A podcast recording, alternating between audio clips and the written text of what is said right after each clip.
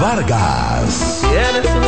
El concierto oficial de San Valentín. Información 809-218-1635 y albertocruzmanagement.com. Invita CDN. Salsa al más alto nivel. Por fin viene por primera vez con su orquesta original desde Puerto Rico, la leyenda Papo Luca y la Sonora Ponceña. Con su concierto rumbo a los 70 años. Sábado 17 de febrero, Teatro La Fiesta del Hotel Jaragua. Compartiendo escenario con la Sonora Ponceña, Michelle El Bueno. Boletas a la venta en Nueva Tickets, Supermercados Nacional y Jumbo. Un evento Valenzuela Producción. En CDN Radio, la hora 9 de la mañana.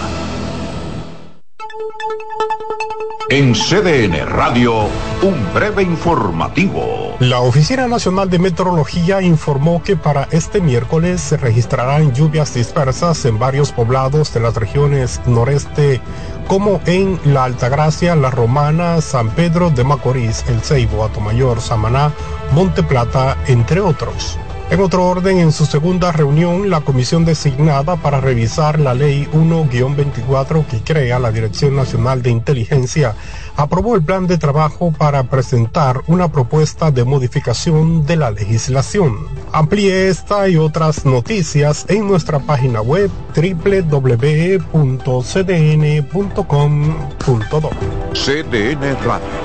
Información a tu alcance. Un ama de casa, una periodista, un reportero y un productor comparten la mesa para servirnos todas las informaciones y el entretenimiento que caben en el plato del día. De lunes a viernes a las 12 del mediodía, estamos seguros que vamos a dejarte sin vida, información y buenas conversaciones. Buen provecho.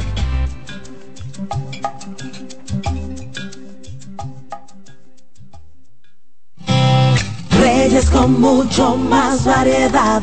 El periodista más versátil de la Radio Nacional. Reyes con mucho más variedad que hay que oír. Todos los segmentos, informaciones y premios que solo él te brinda con alegría. Reyes con mucho más variedad. El programa que lo tiene todo. Oh. Reyes Guzmán con mucho más variedad a las 2 por CDN Radio. Lo que hay que oír. Agenda Climática Radio. Con Jim Suriel y Miguel Campuzano. Junto a Jimmy Hensen, Nelly Cuello y Manuel Grullón.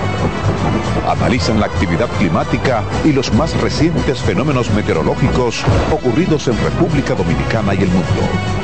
Agenda Climática Radio. CDN Radio tiene el espacio más transparente, plural y profesional de la Radio Nacional. Cada día, los comunicadores más informados analizan el acontecer nacional en La Expresión de la Tarde. Un equipo de periodistas comprometidos a informarte con verticalidad y veracidad. La Expresión de la Tarde, de lunes a viernes de 3 a 5 de la tarde por CDN Radio.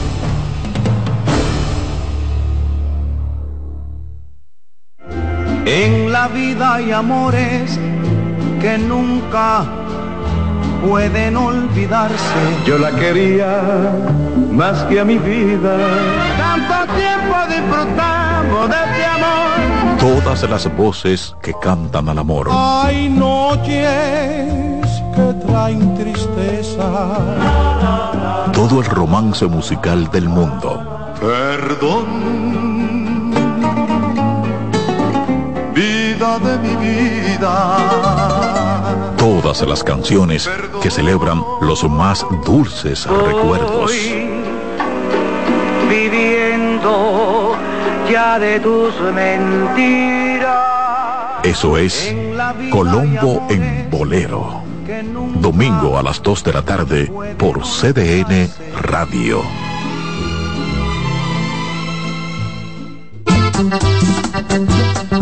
Todos los domingos de 3 a 5 de la tarde, mi cita es con ustedes a través de CDN Radio en La Peña y Trova con Claudio. Aquí estuvo la lluvia y preguntó por ti. Consultando con Ana Simó por CDN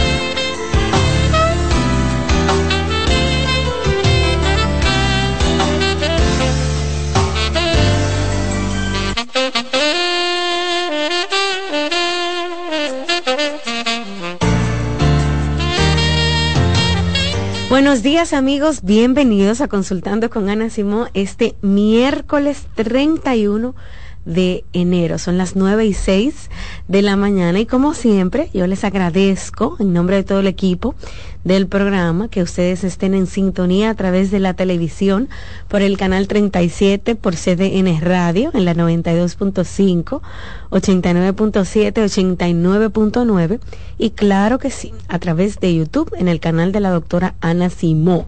Por ahí nos ven todos los días. Mucha gente se conecta incluso después de que se termine el programa o cuando llegue a su casa, en la noche, en el horario en el que pueda. Y bueno, ya saben que los miércoles nos acompaña el doctor, terapeuta sexual y de pareja, Ramón Emilio Almanzar. Y vamos a hablar de cómo mantener una relación de pareja saludable. Un tema, yo le decía a Ramón que es muy bonito porque no solo divorcio, que cuerno, que infidelidad, también vamos a hablar de las cosas buenas de las relaciones de pareja. Ramón. ¿Cómo tú estás, Rocío? Bien. ¿Y tú? ¿Cómo te tratan los amigos? Bregando con los tapones, tú sabes. Aquí siempre hay una ruta que está de que bloquear. ya no lo que tiene que hacer es reírse, poner su merenguito en el radio. Imagínate. Y darle para allá, sí. Mire, las relaciones de pareja son chulísimas. Eh, yo voy a empezar diciendo eso, porque es verdad, eso que tú decías, Rocío, de que lamentablemente eh, como es un programa de orientación y de, y de ayudar a las personas, bueno, uno ayuda a las personas en sus problemas. Y hablamos mucho de los problemas de las relaciones de pareja, como, como tú mencionabas, infidelidades, eh, conflictos, eh, temas de agresividad, mentiras, que, que si falta de proyectos, etcétera, mala crianza de los muchachos. Pero aprender a tener una buena relación de pareja también es importantísimo, porque de eso se trata. Ojalá que la mayoría de la gente se relacionara bien para que los problemas fueran otros, problemas como digo yo del día a día, de la cotidianidad, eh, cosas sencillas eh, de resolver y que eso no llegue a temas profundos. Entonces, lo primero es que para tú poder tener una buena relación de pareja, tú tienes que entender lo que implica una relación de pareja. Entonces, como es algo tan natural, algo tan eh, socialmente vivido, evidenciado, aprendido, tú desde que estás pequeñito, por ejemplo, eh, tú estás viendo cómo la gente se relaciona en pareja, comenzando por tus padres, eh, que incluso si son separados o si son divorciados implícitamente, tú sabes y aprendes y reconoces que hubo una relación de pareja. O sea que el concepto de relación de pareja es un concepto tanto social, cultural como familiar, con el que todo niño y toda niña va creciendo desde que ya va teniendo cierta conciencia del entorno que le rodea, porque crece viendo ese modelo de relación de pareja, incluyendo las separaciones y los divorcios. O sea, hay una relación de pareja que media ¿verdad? Entre lo que es esa, ese compartir afecto, ese compartir intimidad y ese compartir sexual. O sea que la relación de pareja, lo que el ser humano desde pequeñito aprende, es que es el contexto donde yo voy a vivir y voy a intercambiar todo lo que yo siento afectivamente y sexualmente. Dígase que, bueno, ya en la adolescencia, cuando yo comienzo a tener todo ese movimiento hormonal, toda esa revolución fisiológica que se da con el tema de las hormonas y el cambio del cuerpo y ese apetito sexual fuerte que comienza a surgir hacia otra persona en ese periodo de la adolescencia, pues entonces hay un contexto social definido que se llama relación de pareja donde se supone que yo voy a vivir todas esas cosas y toda esa interacción y toda esa interrelación lo lamentable de este caso es que no hay una cultura de la enseñanza objetiva, adecuada respecto a cómo se deben vivir todas esas interacciones conyugales respecto a una relación de pareja. Y uno lo que hace es eh, humanamente comenzar a dar lo que uno cree que debe de dar en una relación. En la mayoría de los casos, todo eso que uno vivió e internalizó a nivel de lo aprendido de tu entorno, de tu eh, papá y de tu mamá, de la relación de pareja de tus hermanos, eh, o de tu abuelo, o de los vecinos, eh, incluso hasta de, de, de, los profesores, que, que, una profesora que hablaba de, de su esposo o de su esposa, o sea, todo lo que uno va viendo respecto a lo que se supone que se debe vivir en una relación de pareja, es lo que uno empieza a hacer. Y lamentablemente el modelo muchas veces no es el más saludable, no es el más adecuado. Y yo entiendo que muchas cosas se podrían evitar si parte de la enseñanza y parte eh, de la educación, tanto académica como familiar, se enfoca en algún momento tanto en cómo debería una persona relacionarse conyugalmente y cómo debería una persona relacionarse sexualmente también con otra persona para que las cosas no se le pongan tan difícil a, a las personas cuando deciden eh, formalizar ese contexto conyugal que implica también temas eh, de eh, intimidades y temas sexuales. Y son cosas muy básicas, son cosas muy básicas, porque aquí no estamos hablando de un asunto muy profundo, cosas que tienen que ver con comunicación, con saber escuchar al otro, con saber opinar sin agredir y sin maltratar verbalmente, con aceptar el derecho que tiene el otro independientemente de su sexo, que sea mujer, que sea hombre, sino que yo tengo eh, un contexto con otro ser humano, o sea, un contexto muy humano donde yo tengo que reconocer que en algún momento yo hay algo que no lo voy a hacer bien y que quizás me lo van a decir. Y yo tengo que reconocerlo y entrar en conversación y permitir que me digan cosas y que el otro o la otra me permita que yo diga cosas y que construyamos juntos lo que implica esa estructura relacional en la que nosotros queremos vivir el día a día, que lamentablemente cada vez que le pregunto a una relación de pareja, increíblemente a mí me sigue sorprendiendo eso, cada vez que le pregunto a dos personas que van a terapia, ¿Cuál es su estructura relacional? Eh, ¿Para qué ustedes están en esa relación de pareja? ¿Cuáles son los acuerdos que ustedes tienen? ¿Cómo ustedes viven el día a día? Yo me sigo sorprendiendo. La gente no tiene estructura relacional. La gente no tiene un sentido claro y objetivo, humano, existencial de por qué yo estoy en esta relación de pareja. Siempre dan la misma respuesta muy conceptual yo quería tener mi familia, yo quería tener mis hijos, eh, yo que sé yo qué, yo que sé yo cuánto. Sí, pero eso es muy conceptual. El contenido de eso, ¿cuál es? Eh, eh, eh ¿De qué contenido usted me está hablando? ¿Cómo así?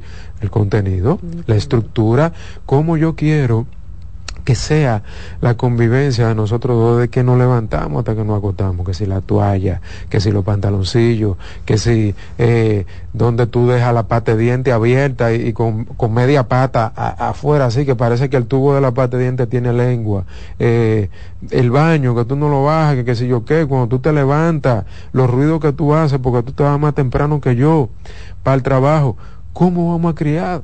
A nuestros hijos. Tenemos que tener una crianza unificada. Yo no puedo a la hora de tener un muchacho empezar a tener problemas contigo porque yo lo quiero criar de una manera y tú lo quieres criar de otra. Todas esas cosas es lo que implica una estructura conyugal y, y, cómo define en gran medida cuál va a ser la tendencia tanto en términos funcionales o en términos disfuncionales. Entonces, ¿cómo tener una buena relación de pareja, entendiendo todo eso que yo estoy diciendo por un lado, aceptando que así es que las cosas no van a funcionar mejor y haciendo ese trabajo y ese ejercicio desde el día número uno de esa relación de pareja. Ahora, cuando tú oyes un discurso de que para qué hay que fuñir tanto, no hay que hablar tanto, eh, yo no veía a mi papá y mamá que hacían que qué cosa y, y, esa gente tan junta todavía.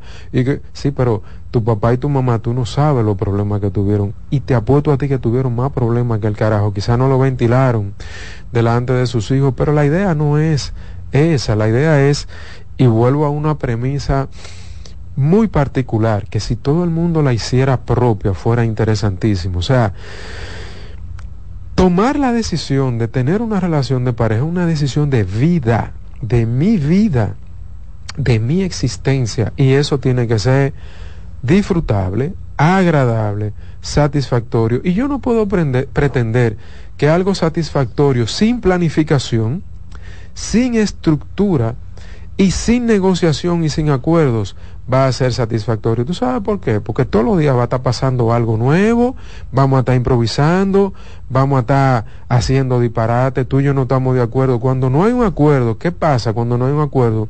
Bueno, que tú vas a resolver como tú entiendes que se tiene que resolver la cosa. Y yo voy a resolver como yo entiendo que se tiene que resolver la cosa.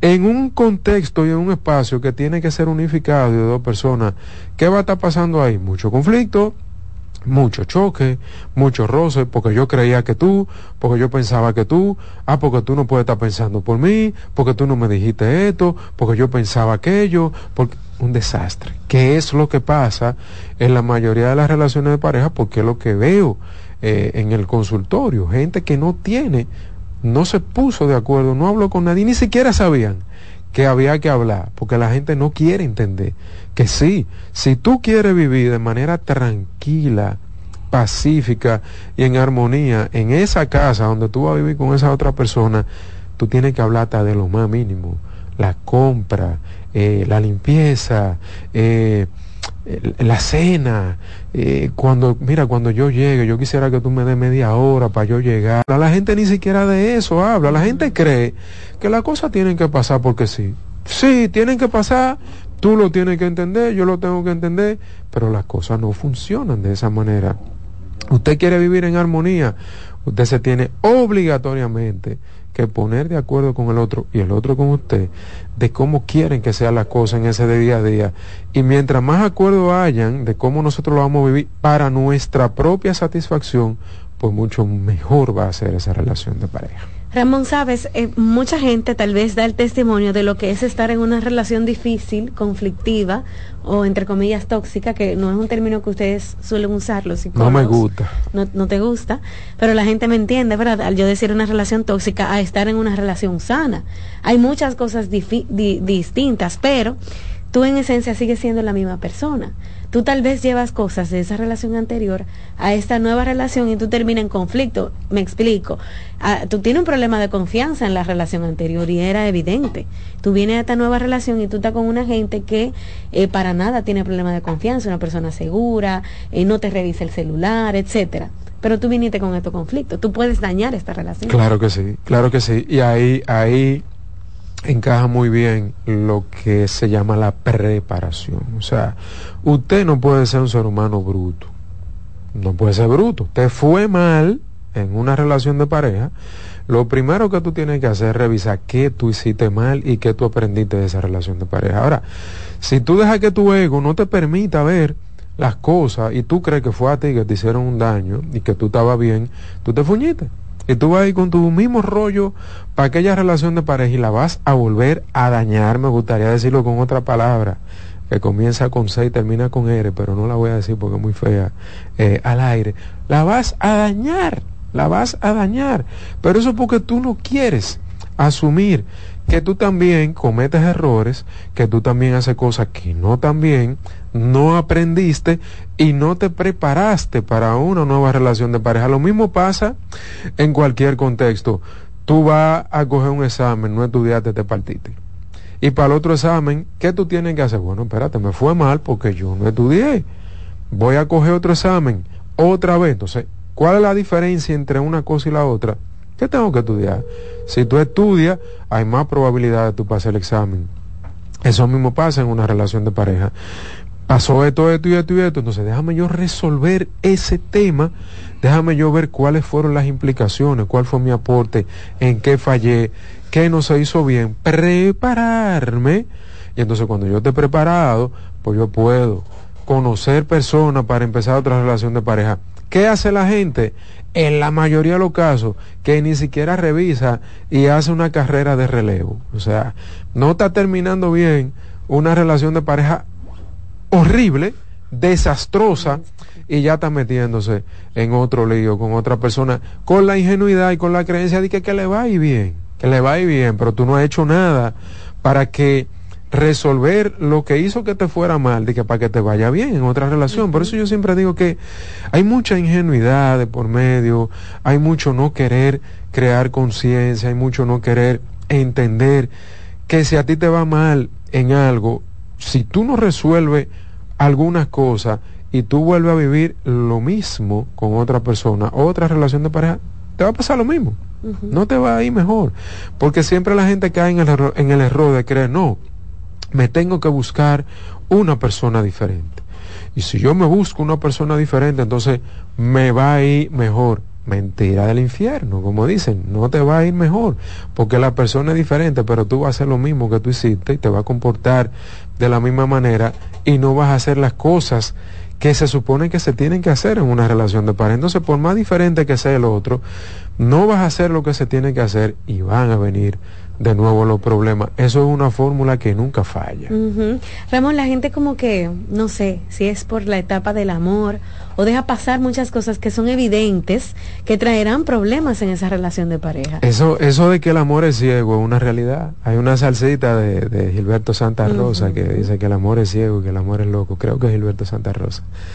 Es verdad, señores, pero es ciego ¿por qué? Porque cuando uno está aficiado al principio, uno está enamorado, hay una serie de, de sustancias eh, que se segregan en el cerebro que no te hacen ver las cosas porque tú estás obnubilado. Todo te parece hermoso, hasta los tapones son bellos, hasta besitos tú le tiras a los agentes de tránsito Tú puedes durar dos horas para llegar al trabajo y qué me importa a mí, la vida es bella, porque tú estás segregando una sustancia que se llama oxitocina, eh, adrenalina, endorfina, que a ti te dan te ponen una multa de 10 mil pesos y tú, tú le das gracias a la gente de tránsito por eso, porque tú estás, estás anestesiado. Literalmente tú estás anestesiado con un cortisol en cero y eso es lo que pasa cuando uno está oficiado. Por eso es que la gente cuando pega un cuerno que la otra persona lo vuelve loco, no le importa nada. Y no le importa nada y no piensa en lo que va a perder y no piensa en lo que está pasando y el daño que va a hacer porque está anestesiado, literalmente anestesiado. Señores, eso es como cuando tú ves que una gente tiene un accidente y da 300 vueltas y se para como que nada está pasando con cinco huesos rotos pero ni siquiera se está dando cuenta porque uno siente el dolor, porque el cerebro segrega una sustancia que te anestesian definitivamente. Eso mismo pasa cuando la gente está aficiado y enamorado. Lo mismo que pasa cuando tú tienes un orgasmo. Tú ves cómo pone la cara la gente cuando tiene un orgasmo, que parece que le está doliendo una cosa, que sí o que, o sea, son unas sustancias chulísimas que segrega el cuerpo, eh, el sistema nervioso y el sistema también hormonal, que te ponen a ti de una manera que tú no tienes nada que ver con la vida.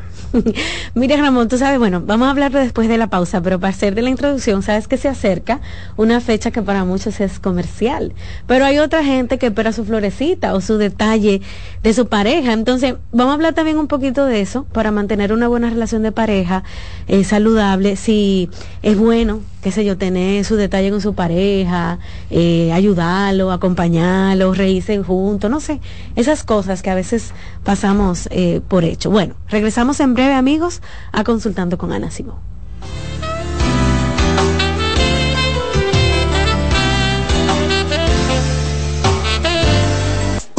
Estás escuchando Consultando con Ana Simón. Estás en sintonía con CDN Radio. 92.5 FM para el Gran Santo Domingo, zona sur y este. Y 89.9 FM para Punta Cana. Para Santiago y toda la zona norte en la 89.7 FM. CDN Radio. La información a tu alcance. La salud mental es un estado mental caracterizado por el bienestar emocional, un buen ajuste del comportamiento, la libertad relativa de la ansiedad y la capacidad de establecer relaciones constructivas y hacer frente a las demandas y tensiones ordinarias de la vida. ¿Qué hacer si un familiar te dice que tienes deseos de morirse? Si un familiar te confía que tiene deseos de morirse, es crucial tomarlo en serio y brindarle apoyo inmediato. Algunas pautas para ayudarlos son, escucha atentamente, ofrece un espacio seguro para que exprese sus sentimientos sin juzgarlo. Sé compasivo y empático, demuestra que te preocupas por ella y que estás ahí para apoyarla. No minimices sus sentimientos. Evita frases como ya se te pasará, no te sientas así. Esto invalida sus emociones. Brinda acompañamiento. Ofrece sostén en el proceso, desde buscar ayuda hasta asistir a terapias. Comunícate con otros seres queridos. Informa a otros miembros de la familia o amigos cercanos para que también puedan brindar apoyo. Pregunta sobre su seguridad. ¿Qué tan frecuente tienes pensamientos de muerte? Si ha planificado cómo hacerlo, si se autolesiona, si crees que está en peligro inmediato, busca ayuda profesional. Recuerda que actuar con prontitud puede marcar la diferencia en la vida de esa persona. Soy Rosa Hernández, psicóloga clínica del Centro Vida y Familia Ana Simón. Polish abre nueva sucursal en San Isidro. Sí, su puerta rosada está abierta para ti en Plaza Fama Autopista San Isidro. Más información 809-544-1244. Síguenos, Polish RD. Cansado, loco por salir de la rutina para vivir una experiencia inolvidable y aún no decides a dónde escaparte. Atlantic Tours te ofrece las mejores ofertas en resorts y excursiones en los principales destinos de República Dominicana.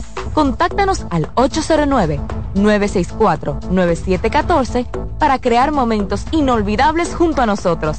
Encuéntranos en línea como atlantictoursrd.com o en nuestras redes sociales arroba Atlantic Tours RD y exploremos juntos las maravillas de nuestra bella isla. Atlantic Tours, Experience and Enjoy. Los abrazos para los niños son como el agua para una planta. Les ayudan a crecer sanos y felices y dar sus mejores frutos. Está demostrado que el niño durante la etapa de crecimiento necesita abrazos. Las razones son que ese contacto físico amoroso estimula el nervio vago y provoca que descienda la tensión acumulada durante el día. El abrazo libera dopamina y oxitocina que son las hormonas del placer. Además, reduce el nivel de cortisol asociado al estrés. Los adultos también necesitamos abrazos para estar sanos, pero hay una serie de carencias que normalizamos y generan en los adultos adicciones, como el tabaquismo. La pregunta es, ¿cuántos padres, madres o abuelos les dan a sus niños los abrazos que necesitan? Ante la duda, te damos las respuestas nunca son demasiados. Abrázalos.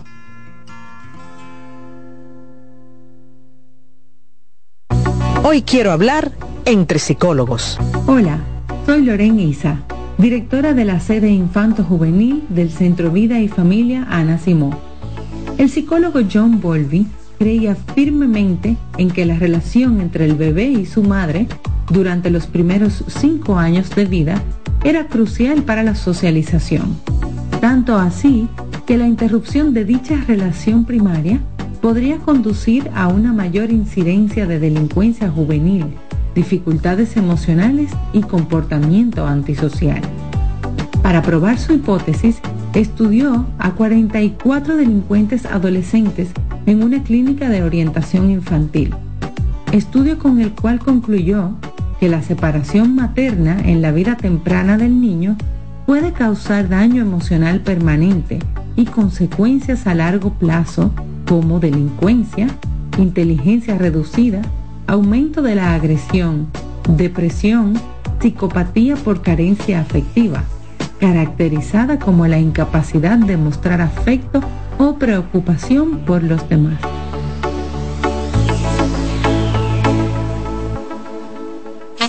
¿Te perdiste algún programa? Todo nuestro contenido está disponible en mi canal en YouTube. Ana Simón.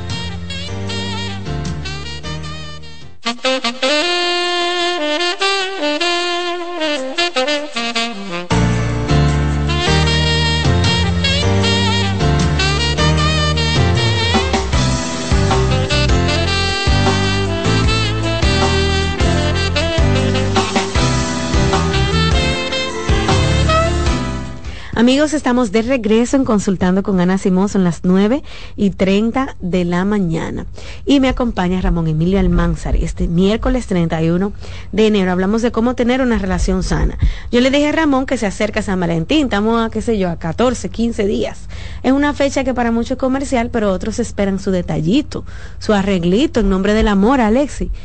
El amor tiene que alimentarse de esas cosas, ¿o no, Ramón? De esa cosita buena. Sí, sí, sí. Y, sobre todo, el trasfondo de eso es tomar en cuenta a tu pareja. Tomar en cuenta a tu pareja. O sea, si para tu pareja es interesante eso, tómalo en cuenta. Tal vez tú tienes un, un pensamiento filosófico diferente, que es válido también, pero no hay que entrar en disputa ni en debate por eso, porque por eso es que yo planteo siempre de entrada el tema aquí es, tú decidiste estar en una relación de pareja para vivir una vida en armonía con otra persona.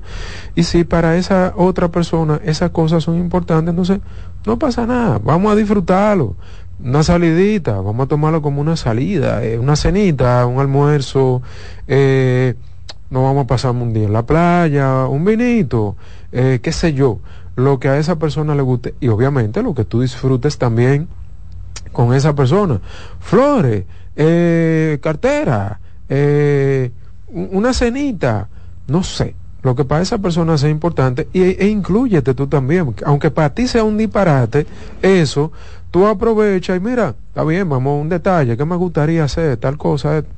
Inclúyete, porque al final lo que estamos hablando aquí no es de entrar en una disputa de egos ni a un tema personal, de que tú sabes que a mí no me gustan esos días, sino que vamos a aprovechar, yo lo veo desde el punto de vista de, vamos a aprovechar cada momento, cada tiempo y cada espacio que pueda ser de interacción agradable entre tú y yo como pareja y yo puedo coger San Valentín como excusa para pasarla bien contigo, para tener un momento chulo contigo, como cualquier momento que yo puedo tener en otro momento.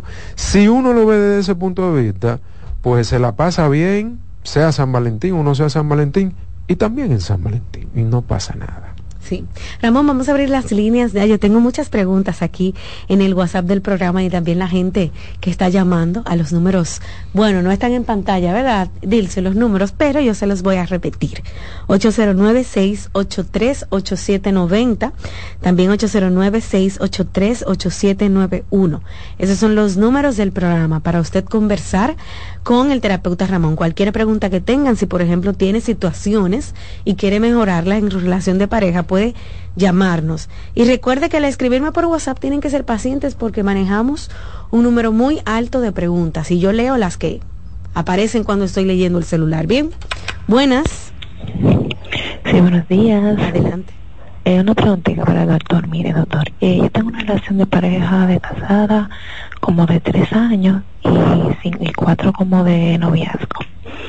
¿Qué pasa? Que tenemos una niña de un año y yo decidí ir a terapia porque he presentado como ansiedad. Entonces, en el diagnóstico, la otra me, diagnosticó trastorno de la personalidad paranoide. Entonces yo tengo terapia, pero no sé cómo decirle a mi pareja porque una vez yo fui y me invalidó ir a terapia porque yo también entiendo que tiene problemas. Pero no quiero cómo decirle porque no sé qué vaya a pensar y que me vaya a dañar la terapia. No, porque ni, ninguna pareja te va a dañar una terapia, porque la que decide ir a terapia eres tú. Lo que no puedes es ocultarlo. Independientemente de todo, de cómo él vaya a reaccionar, de cuál sea su posición respecto a eso, de lo que él piense respecto a eso, eso tiene que ser explícito. Mira, yo estoy yendo a terapia, mi diagnóstico es tal, tal, tal, tal. A mí me encantaría que tú fueras parte del proceso, del, del apoyo, de la solución, porque obviamente mientras mejor esté mi salud mental, pues mucho mejor yo voy a poder aportar a la calidad de vida de la familia, de la niña, de mi relación de pareja contigo. O sea, esa connotación positiva, tú tienes que hacerla explícita con él. Ahora, ya de ahí para allá, tú no controlas lo que él decida respecto a eso, pero ya tú hiciste lo que a ti te corresponde y seguir yendo a tu terapia, porque él no te puede prohibir que vaya a terapia. ese planteamiento que tú haces de que yo no quiero que él me dañe mi terapia, no hay manera de que él te dañe tu terapia si tú entiendes que eso es una responsabilidad tuya y tú no dejas de ir a tu terapia. De hecho, no deberías dejar de ir. Ya, seguimos amigos con las preguntas. Buenos días. Hola. Buen día. Adelante. Eh, quiero hacerle una pregunta al doctor en cuanto al tema. Eh, ya que uno eh, se casó o está en una relación y no observó, sea por ignorancia o porque no tenía esos conocimientos, ¿qué uno debe de hacer entonces para mejorar la relación? O sea, ya después que uno se casó y no hizo esas observaciones ni se puso de acuerdo en muchas cosas.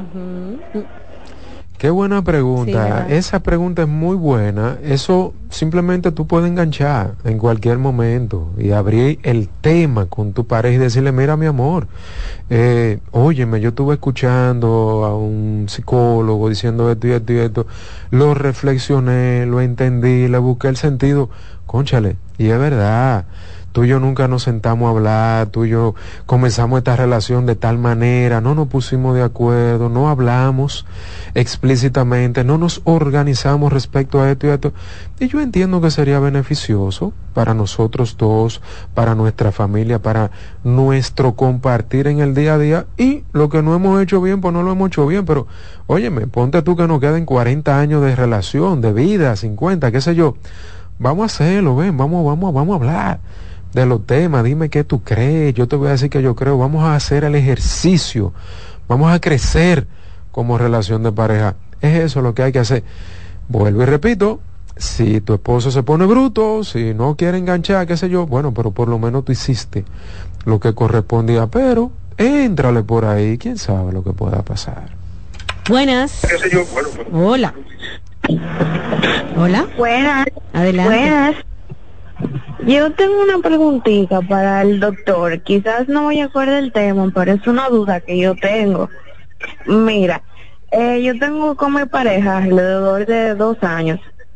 Eh, hace unos días él me dijo, o sea, que quería terminar, que termináramos la relación, porque él estaba cansado eh, de diversas situaciones que ya habíamos pasado. Hablando y hablando, habíamos llegado a la decisión de que nos íbamos a dar la última oportunidad como para ver si todo funcionaba y podíamos cambiar ciertas actitudes de ambos. Resulta que el chico está desaparecido desde ayer como para mí aplicándome en contacto cero y yo no sé cómo reaccionar ante la situación, si retirarme totalmente o solamente esperar. Yo creo que a ti te votaron. Yo creo que eh, esa sí, sí, yo creo que sí, porque uno, uno tiene que también eh, ser consciente de la realidad. Tú quisiste darle una última oportunidad a la relación de pareja, muy bien por ti que lo expresara. Ahora, una persona que se desaparece después que dice que se va a dar una oportunidad contigo en una relación, te está mandando un mensaje muy claro. No está dispuesto no tiene la intención de realmente darse esa oportunidad. Lo hizo de mala forma, porque eso, esas no son formas, como dicen eh, muchas personas, no son formas de hacer las cosas, pero te están mandando un mensaje. Entonces yo creo que lo más saludable para tu, para tu salud mental, valga la redundancia, es que tú entiendas el mensaje y que aceptes lo que ha pasado, que también busque la manera de tú recogerte y de coger tu camino y de salvaguardar tu psicología individual. No permitas exponerte a más situaciones que lo que van a hacer deteriorarte como ser humano. Ramón, aquí preguntan a través de las redes sociales. Recuerden que me pueden enviar su pregunta aquí por WhatsApp. ¿Qué hacemos con los celos, Ramón, cuando están destruyendo nuestra relación? Bueno, si, si estamos hablando de que ya ellos saben que los celos están destruyendo su relación es porque identificaron que ya eso es un problema. Entonces, lo primero es que si tú identificaste ya que eso es un problema, se conversa. Pero lamentablemente muchas veces cuando ya la gente identifica el problema y cuando estamos hablando de que se está destruyendo una relación de pareja, ya a esa altura es muy difícil que la gente lo pueda hacer por sí solos, buscar eh, soluciones por sí solos. Y entonces ahí entra tal vez la posibilidad, la opción de que ustedes se planteen revisar ese tema en un proceso psicoterapéutico con una terapeuta o con un terapeuta que trabaje relaciones de pareja. Esta pregunta, Ramón, se repite muchas veces. Te puedo decir hasta 15 veces. Mi pareja me fue infiel, me dice que va a cambiar, yo lo perdoné, pero no veo ningún cambio realmente. Puedo seguir confiando en esta persona prácticamente con diferentes matices, pero es la misma pregunta. El pan nuestro de cada día, eh, ¿cómo tú puedes seguir confiando en una persona que dice que va a cambiar y vuelve y hace lo mismo, dice que va a cambiar y de manera reiterada vuelve y hace lo mismo? Obviamente que tú no puedes confiar en una persona así y eso está difícil de resolverse porque ¿cómo lo van a resolver si aparentemente no ha habido una consecuencia contundente que haga que este hombre o que esta mujer, porque como que no se aclaró bien si era un hombre o una mujer, revise lo que tiene que revisar. Muchas veces la gente no cambia porque la consecuencia es muy débil o, o, no pasa nada. Entonces, si no pasa nada, ¿por qué yo voy a dejar de coger gusto en la calle? Eh, como yo digo, entonces, vuelvo a lo que dije en la pregunta anterior. A veces los problemas ya se han profundizado tanto y el daño es tan profundo, la grieta es tan grande que se debe contemplar la posibilidad de ir a revisar esos temas con un proceso psicoterapéutico. Dice esta pregunta, Ramón, quiero un consejo. Me enamoré de un hombre que tiene su mujer y ellos son mis vecinos, pues él dice que está enamorado de mí desde hace muchísimo tiempo y tenía vergüenza de decírmelo. Hace unos meses me lo confesó y yo le andaba corriendo, pero leía los mensajes que él me enviaba por WhatsApp. Ahora siento que me enamoré de él. Doctor, ¿está bien eso que nos enamoremos siendo vecinos? Me enamoré, me enamoré, me enamoré. Bueno. Bueno. ¿Qué, ¿Qué yo te puedo decir? O sea, evidentemente eso no está bien. Él tiene su mujer. Evidentemente que eso no está bien, no, no porque vecino, no, sino porque tú tienes tu relación de pareja. Igual te pudiste enamorar de una persona eh, que viviera a 300 kilómetros de distancia, no está bien. Y estamos hablando de que cuando una persona se enamora es porque se dio permisos. Cuando tú llegaste a enamorarte, porque ya tú te diste el permiso de entrar en interacción, porque nadie que no entre en interacción con otra persona se enamora. O sea, a ti te puede gustar una gente Tú dices, diablo, qué bueno te ese tigre, qué, qué buena te esa tipa, qué sé yo qué. Pero eso no está enamorado. Tú estás reconociendo que a ti te gusta otra persona. Pero si tú te pones tu límite y no entra en chulería, no entra en, mensajito, en, en interacción, tú no te vas a enamorar. Entonces, lo que tú no debiste fue interactuar con una persona que a ti te gustaba, porque es que, aun por más que tú eh, te gusta tu esposa, te gusta tu esposo, por más amor que tú sientas por tu esposo por tu esposa, si tú empiezas a entrar en un can con cualquier persona, usted se va a enamorar y va a haber problemas. En este caso, el agravante es que es un vecino y el rollo puede ser más complicado, la tragedia puede ser mayor, el drama puede ser más grande, tú me estás entendiendo. Entonces, yo creo que sería buena idea que tú comiences a resolver ese problema de la mejor manera posible. Comienza a recogerte. Claro, por ejemplo, va a haber problema ese es uno de los ejemplos de que cómo tú vas a tener una relación sana si tú estás empezando mal. Tú sabes. Es imposible, o sea, es imposible. Todo el todo el que hace algo que no está bien y que sabe que va a tener alguna consecuencia va a tener problemas. Ahí es que está la diferencia, Rocío, entre lo funcional y lo disfuncional, que es lo que a mí me gusta, la palabra que me gusta utilizar en vez de lo tóxico y lo no tóxico. O sea, hay cosas que son funcionales y muy acordes con lo que implica salud mental y hay otras cosas que son muy disfuncionales y van a traer problemas mentales, van a traer ansiedad, van a traer estrés y van a traer problemas dentro de personas que, que se va a crear un conflicto muy complejo y que después resolverlo va a ser todavía mucho más difícil. ya. Eh, Ramón, que la canción que dice se la canta el Gran Combo de Puerto Rico. ¿Cuál? Ah, El, amor, es ciego. Sí, es verdad. Pero yo creo que Gilberto, yo creo que Gilberto tuvo. Pero yo creo, si no me equivoco, Gilberto Santa Rosa antes de ser Gilberto Santa Rosa, cantaba en el Gran Combo. No estoy seguro, pero la gente que sabe de música, miren a ver si eso es así. Que te diga. Dice Alexi que sí. Claro que sí, claro ya, fue válido entonces. Yo creo, eh, no estoy seguro, pero creo que sí. Bueno, vamos a una pausa, amiguitos, en lo que nosotros resolvemos el tema de Gilberto y el Gran Combo. Volvemos en unos minutos.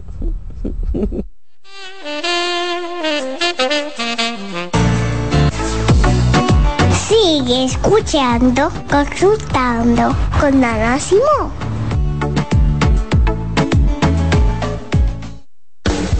Estás en sintonía con CDN Radio. 92.5 FM para el Gran Santo Domingo, zona sur y este. Y 89.9 FM para Punta Cana. Para Santiago y toda la zona norte en la 89.7 FM CDN Radio. La información a tu alcance. Envía tus preguntas a través del WhatsApp del programa 829-551-2525. En Consultando con Garacimo, Terapia en Línea. Dentro de los beneficios que puedes encontrar a través de la terapia del habla y del lenguaje, podemos mencionar que mejora la comunicación, incrementa la autoestima, tiene un impacto positivo en el desarrollo académico y en el caso de los adultos, éxito en el ámbito laboral al superar problemas de lenguaje y sobre todo facilita la integración social. Cansado, loco por salir de la rutina para vivir una experiencia inolvidable y aún no decides a dónde escaparte. Atlantic Tour te ofrece las mejores ofertas en resorts y excursiones en los principales destinos de República Dominicana. Contáctanos al 809-964-9714 para crear momentos inolvidables junto a nosotros. Encuéntranos en línea como atlantictoursrd.com o en nuestras redes sociales arroba Atlantic Tours RD y exploremos juntos las maravillas de nuestra bella isla. Atlantic Tours, Experience and Enjoy. Señales de alerta de la depresión en niños y adolescentes. Detectar la depresión en niños y adolescentes puede ser más complicado que en adultos, ya que los síntomas pueden manifestarse de manera diferente. Algunas señales de alerta que podrían indicar la presencia de depresión en niños y adolescentes incluyen cambios en el estado de ánimo. Puede mostrar tristeza extrema, irritabilidad, apatía o una disminución significativa en el interés por actividades que solían disfrutar. Cambios en el patrón de sueño, cambios en el apetito y como resultado, cambios en el peso corporal. Muestran una disminución general de la energía y la motivación. Presentan dificultades en la concentración de tareas escolares o actividades diarias. También expresan pensamientos negativos acerca de sí mismos y sentir que no son lo suficientemente buenos. Aislamiento social, quejarse de dolores de cabeza, dolores de estómago u otros síntomas. Cambios en el rendimiento escolar, manifestar conductas autodestructivas, como cortarse, hablar de suicidio o hacer intentos de suicidio. Si observas varios de estos síntomas persistentes en un niño o adolescente, es esencial buscar ayuda de un profesional de la salud mental para una evaluación adecuada y un diagnóstico preciso. La detección temprana y el tratamiento de la depresión en niños y adolescentes son fundamentales para ayudarles. Soy Rosa Hernández, psicóloga clínica del Centro Vida y Familia Ana Simón. Hoy quiero hablar entre psicólogos. Hola, soy Lorena Isa, directora de la sede Infanto Juvenil del Centro Vida y Familia Ana Simón. El psicólogo John Bolby creía firmemente en que la relación entre el bebé y su madre durante los primeros cinco años de vida era crucial para la socialización. Tanto así que la interrupción de dicha relación primaria podría conducir a una mayor incidencia de delincuencia juvenil, dificultades emocionales y comportamiento antisocial. Para probar su hipótesis, estudió a 44 delincuentes adolescentes en una clínica de orientación infantil, estudio con el cual concluyó que la separación materna en la vida temprana del niño puede causar daño emocional permanente y consecuencias a largo plazo como delincuencia, inteligencia reducida, aumento de la agresión, depresión, psicopatía por carencia afectiva, caracterizada como la incapacidad de mostrar afecto o preocupación por los demás.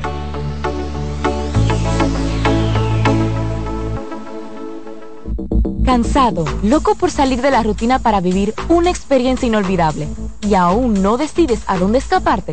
Atlantic Tours te ofrece las mejores ofertas en resorts y excursiones en los principales destinos de República Dominicana. Contáctanos al 809-964-9714 para crear momentos inolvidables junto a nosotros. Encuéntranos en línea como atlantictoursrd.com o en nuestras redes sociales arroba Atlantic Tours RD y exploremos juntos las maravillas de nuestra bella isla. Atlantic Tours, Experience and Enjoy.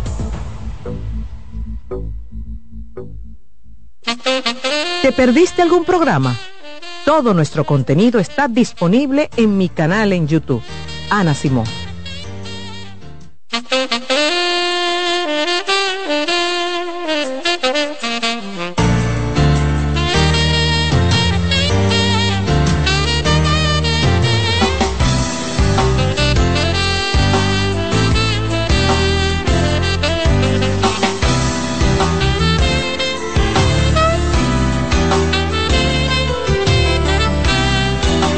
Estamos de regreso. Continuamos conversando con Ramón Emilio Almanzar, psicólogo, terapeuta de pareja, terapeuta sexual. Vamos a seguir respondiendo sus preguntas, ¿verdad?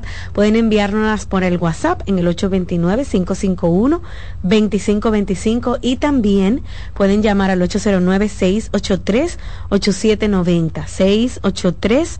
683-8791. Esos son los números del programa eh, aquí ustedes pueden conversar, ¿verdad? Con Ramón, hacerle cualquier pregunta, incluso yo se la leo también de la que me envían en el WhatsApp. Ramón, le pedí a mi esposo que fuese más cariñoso conmigo, que me demostrara afecto. Por mi parte, yo lo hacía siempre y dejé de decirle porque, como también dijo en algún momento el doctor, no se puede insistir, insistir tanto. Pero él no hace nada, doctora. Ahora vuelvo y le recuerdo esas cosas y él dice que con que yo lo sepa, que él me quiere, es suficiente, que no es necesario estar diciéndolo ni demostrando. Pero a mí me gustaría, Ramón, que él fuese cariñoso. Entiendo que no tanto como cuando em-, empezamos, pero por lo menos que demuestre algo, ya que no hace nada. Sabe que en esos casos hay que definir estrategias eh, muy conductuales, que tienen que cambiar cosas, romper con dinámica, porque cuando tú le dices eso a una persona y esa persona pues obviamente asume una posición tan contundente que no, que no, que no, que no, que no, entonces la pregunta es, ¿qué posición estás asumiendo tú respecto a eso que está asumiendo el otro. En vez de tú entrar en la misma dinámica todo el tiempo, de estar rogando, de estar mendigando, de que tú que si yo quede. ¿Qué haces tú para provocar probablemente un cambio en el otro. Eso tiene que ser un trabajo muy estratégico y por eso yo le digo a la gente siempre, mira, si tu pareja no quiere cooperar con la solución, pero tú no quieres dejar tu relación de pareja, sería bueno que tú expongas esas cosas a nivel de terapia, ver con el terapeuta cuáles estrategias conductuales se podrían hacer para romper con esa dinámica establecida y ver cómo se mueve un poquito el tema de tu esposo. Es la única opción que no implica una separación respecto a eso y tampoco implica tú quedarte todo el tiempo de manera insatisfecha. A ver qué se logra. Bueno, Ramón, es un asunto difícil porque imagínate, tú no recibes ni un te quiero. Es difícil, pero como, como yo decía, o sea, si tú no asumes una estrategia conductual diferente, dígase que tú no sigas haciendo lo mismo que haces dentro de esa dinámica donde quizás se siente muy cómodo de no complacer cosas, entonces va a seguir pasando lo mismo. Hay que definir una estrategia a seguir. Entonces, ¿cómo yo me voy a comportar? Cosa de que yo soy tal vez muy complaciente, yo doy demasiado, yo siempre estoy disponible, yo siempre estoy dispuesta, independientemente de que a mí no me den ni sean recíprocos conmigo, yo como quiera doy, pero espérate, yo tengo que cambiar de estrategia, déjame ver, porque yo no puedo, yo no puedo soy, ser siempre el que doy, doy, doy, doy, doy, sin recibir nada y seguir haciendo lo mismo. Tiene que haber un cambio de estrategia para ver qué, qué reacción yo puedo provocar, qué movimiento yo puedo provocar en el otro, porque si no va a seguir pasando lo mismo toda la vida. Ya. Buenas. Hola. Hola. Hola, buen día. Adelante. Eh, tengo una pregunta para el doctor. yo siento una preocupación como, como madre con mi hija. Mi hija tiene una pareja y le fue infiel. Y ella, eh, ahora estoy yo relacionando con lo que el estaba hablando. Y no, ella no le no hubo ninguna consecuencia de esa de esa infidelidad que tuvo pero eh, yo veo muchas cosas eh, en él que no ella quiere un hijo y dice que no que que no quiere responsabilidad de ella. También este la ella trabaja muchísimo y comienza y le dice que dónde está la comida, que ella es una aragana, tiene dos trabajos, entonces yo veo que no hay consideración, ella está ciega como con él y, y yo veo como que eso no está bien, que eso no, en el futuro ella no le va a hacer nada bien. Mm.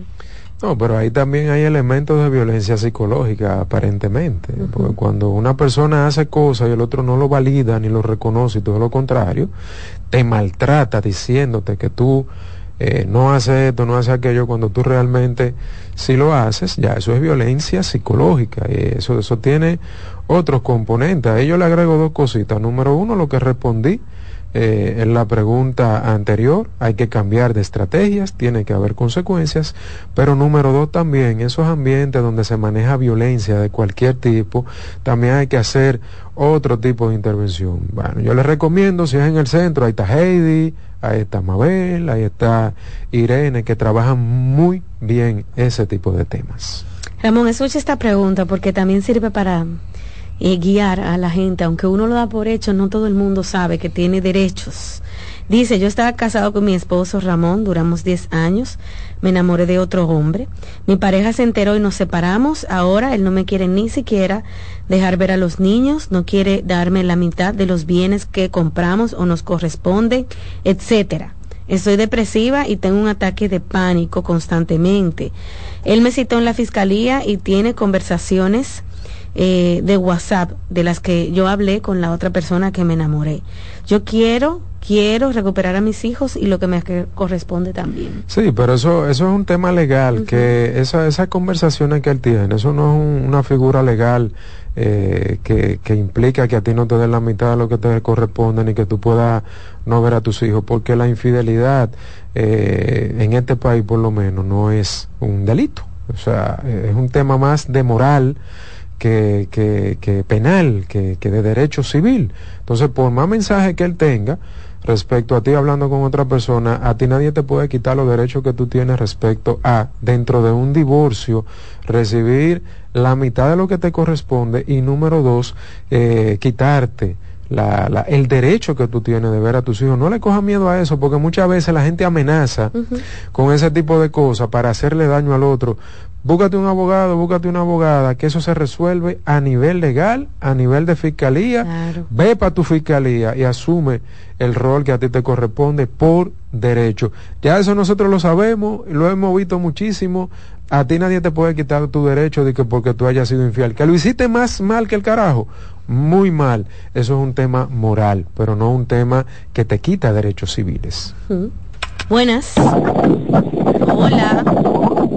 Hola. Buenas. Adelante. Buenas. Buenas. Buenas. Adelante. Buena, una consulta con el doctor. Haga su pregunta una consulta con el doctor para consultar con él. Escúcheme, baje el volumen de su radio, bájelo por completo, bájelo. O el televisor, bájelo. De su radio, bájelo, por completo, vamos a darle chance. Ok, ok. Ahora sí, haga su pregunta. Sí. Doctor, yo quiero una consulta con usted, yo tengo problema de elección. Quiero una consulta. ¿Quieres una consulta porque tienes problemas? De erección. ¿Qué, edad usted tiene? 73. ¿Cuánto? 73. 63. Ok. 63. 63. Entonces vamos a decirle un par de cositas, Rocío. Ok. mira, ya, ya en esa edad, eh, siempre que hay problemas de erección, y también más jóvenes, yo, yo lo que primero recomiendo es tres consultas eh, con médicos muy puntuales. En primer lugar, cardiólogo, endocrinólogo y urólogo. Tienen que hacerte un chequeo a nivel cardiovascular, tienen que hacerte un chequeo a nivel endocrinológico y tienen que hacerte un chequeo a nivel urológico. Hay que ver cómo está funcionando tu cuerpo a nivel de hormonas, a nivel de bombeo, eh, a nivel de corazón, bombeo y a nivel de lo que es ya el sistema urológico para ver qué hay de eso en primer lugar y si no hay nada de eso, entonces terapia sexual. Pero primero ve donde esos tres médicos, hazte tu chequeo general y ver cómo eso podría, alguna de esas áreas dentro de tu cuerpo podrían, por la edad que ya tú tienes, podrían estar incidiendo de manera directa en tus erecciones. Vuelvo y te repito, si todo eso sale bien, entonces tú haces terapia sexual. Si no, pues entonces te van a dar el tratamiento apropiado en una de esas áreas para que tú puedas tener eh, unas erecciones más funcionales. Muy bien, amigos, para hacer una cita con Ramón pueden llamar al centro al 809-566-0948 y 829-622-0948. Esos son los números del centro. Ramón también está en Instagram, pueden seguirlo como arroba RE y claro, también, amigos, ustedes pueden hacer una cita por WhatsApp, incluso si se encuentra fuera del país, porque Ramón tiene terapia en línea, ¿verdad que sí, Ramón? Claro que sí. Bueno, gracias Ramón por venir este miércoles. Vamos a hacer una pausa, amigos, y al regreso continuamos con más.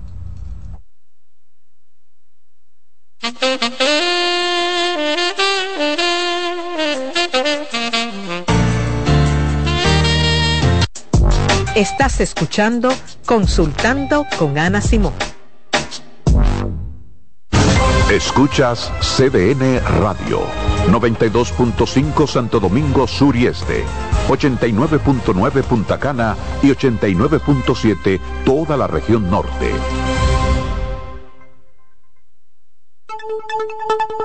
En CDN Radio, un breve informativo. La Oficina Nacional de Meteorología informó que para este miércoles se registrarán lluvias dispersas en varios poblados de las regiones noreste, como en La Altagracia, La Romana, San Pedro de Macorís, El Ceibo, Atomayor, Samaná, Monte Plata, entre otros. En otro orden, en su segunda reunión, la comisión designada para revisar la ley 1-24 que crea la Dirección Nacional de Inteligencia aprobó el plan de trabajo para presentar una propuesta de modificación de la legislación. Amplíe esta y otras noticias en nuestra página web www.cdn.com CDN Radio. Información a tu alcance.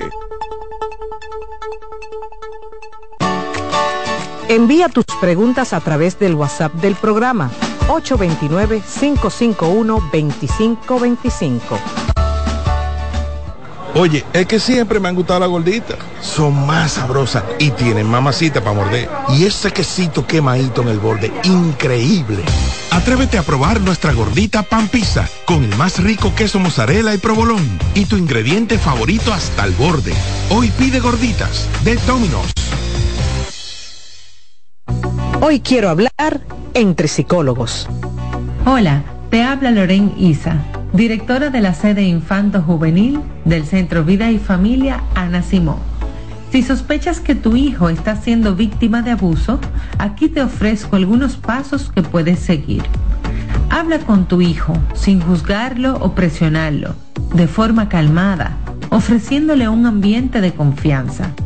Tranquilízalo, ayúdalo a entender que no fue su culpa. Valida sus emociones. Es importante que sepa que tendrá ayuda y que está a salvo. En caso de que sospeches de un depredador en línea, documenta todo para tener pruebas. Reporta a las autoridades competentes llamando a Línea Vida al 809-200-1202 las 24 horas del día desde cualquier parte del país. Busca ayuda de un profesional de la salud mental. Protejamos a nuestros hijos.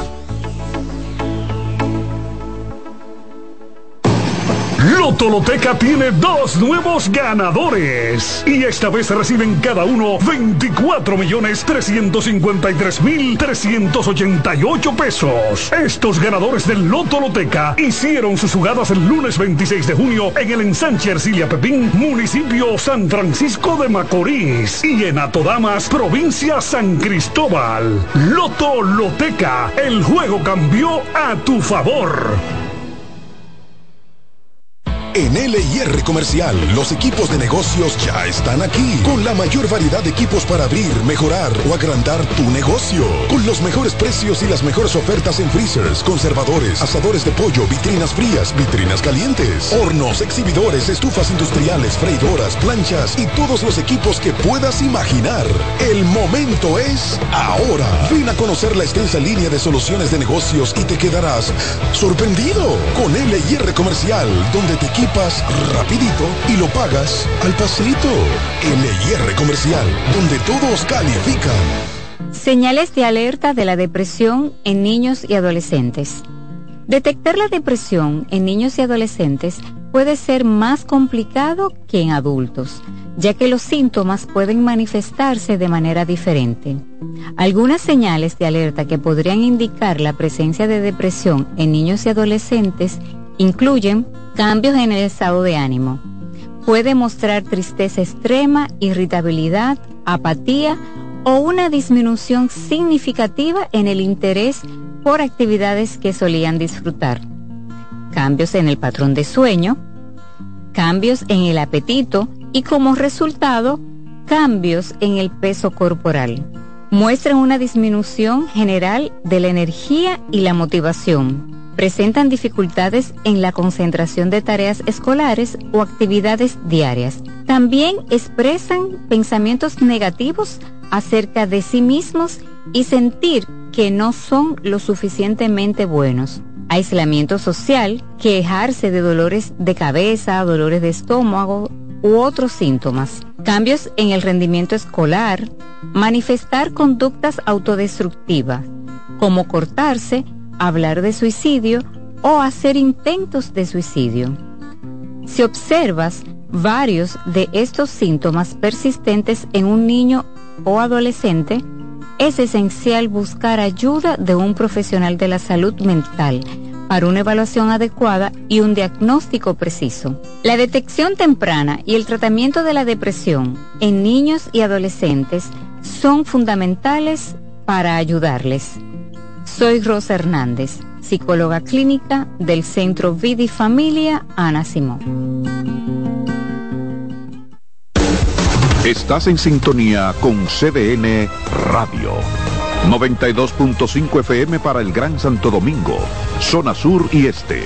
Y 89.9 FM para Punta Cana. Para Santiago y toda la zona norte en la 89.7 FM. CDN Radio. La información a tu alcance. César Suárez Pisano presenta el encuentro más esperado, juntos por primera vez, Santiago Cruz y Andrés Cepeda. Andrés Cepeda y Santiago Cruz para celebrar la Semana del Amor y la Amistad. Andrés Cepeda y Santiago Cruz. Santiago Cruz y Andrés Cepeda, los más emblemáticos cantautores colombianos de la actualidad. Romance, nostalgia, amor, desamor, en dos memorables conciertos, miércoles 14 y sábado 17 de febrero a las 8.30 de la noche. Sala Carlos Piantini del Teatro Nacional. Boletas a la venta ya. Huepa Ticket, Supermercados Nacional y Jumbo, Club de Lectores del Listín Diario, Boletería del Teatro Nacional. Invita. Carlos Santos Management presenta sábado 24 de febrero en el Teatro La Fiesta del Hotel Caragua. Santo Domingo de Noche. Guillo Sarante. Sergio Vargas. Y Chabeli.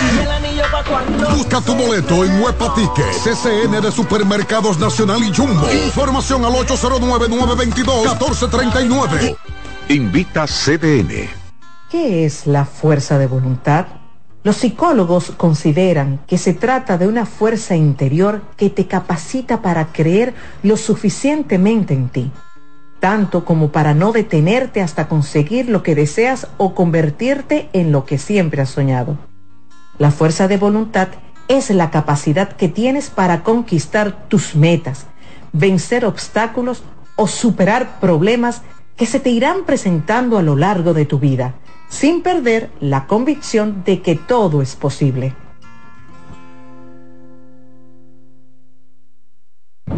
El liderazgo de CDN se erige con fuerza, marcando 26 años como el pilar informativo de la República Dominicana.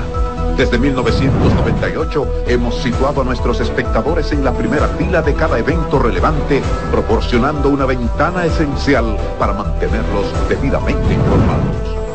En este 2024 venimos minuto a minuto con Fitur 2024, con la Serie del Caribe, con la rendición de cuentas del Poder Ejecutivo, con las elecciones municipales, también las presidenciales, con la cobertura por aire, mar y tierra de Semana Santa, además la Asamblea del 16 de agosto y todo, absolutamente todo lo que sea noticia, lo recibirás instantáneamente aquí en el líder indiscutible en coberturas, CDN.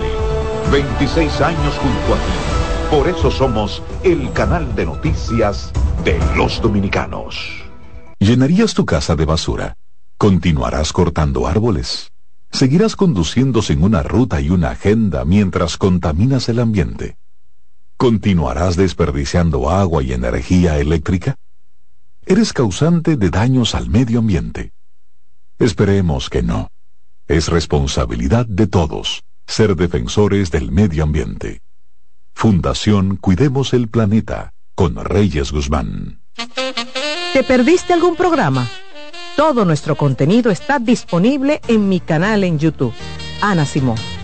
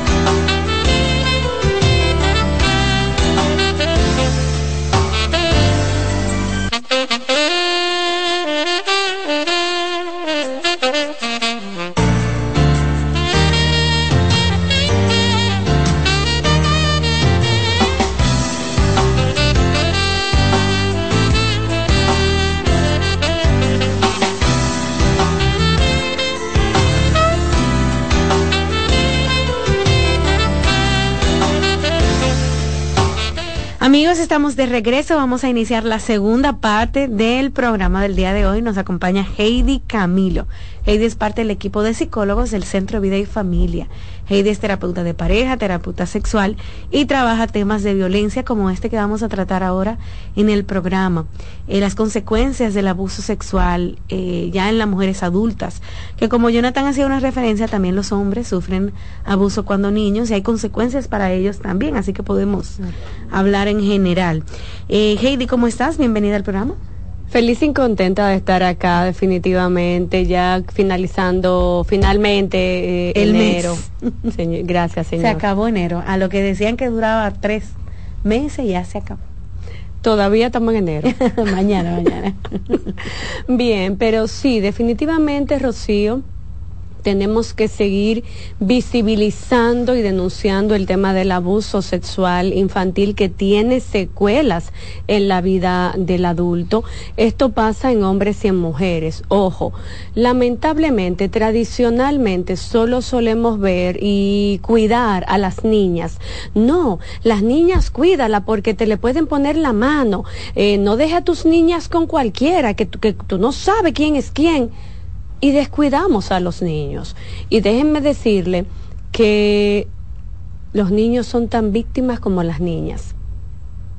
El abuso sexual no tiene sexo género, no tiene una protección de yo soy varoncito, a mí no me va a pasar, les pasa. Y estamos hablando de que pasa con más frecuencia de la que usted cree. Solo que, como dije anteriormente, no es visibilizado, pero sucede.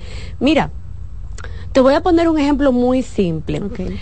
Yo he visto muchos hombres en consulta que cuando empiezo pues a trabajar con ellos, temas que tienen que ver sobre todo con el vínculo, no tanto con desórdenes de tipo sexual, Rocío, es decir, falta de deseo, eyaculación precoz o eh, trastorno de la erección. No pasa tanto para los fines de lo que es trastorno, el desarrollo de trastornos sexuales como sí pasa en la mujer.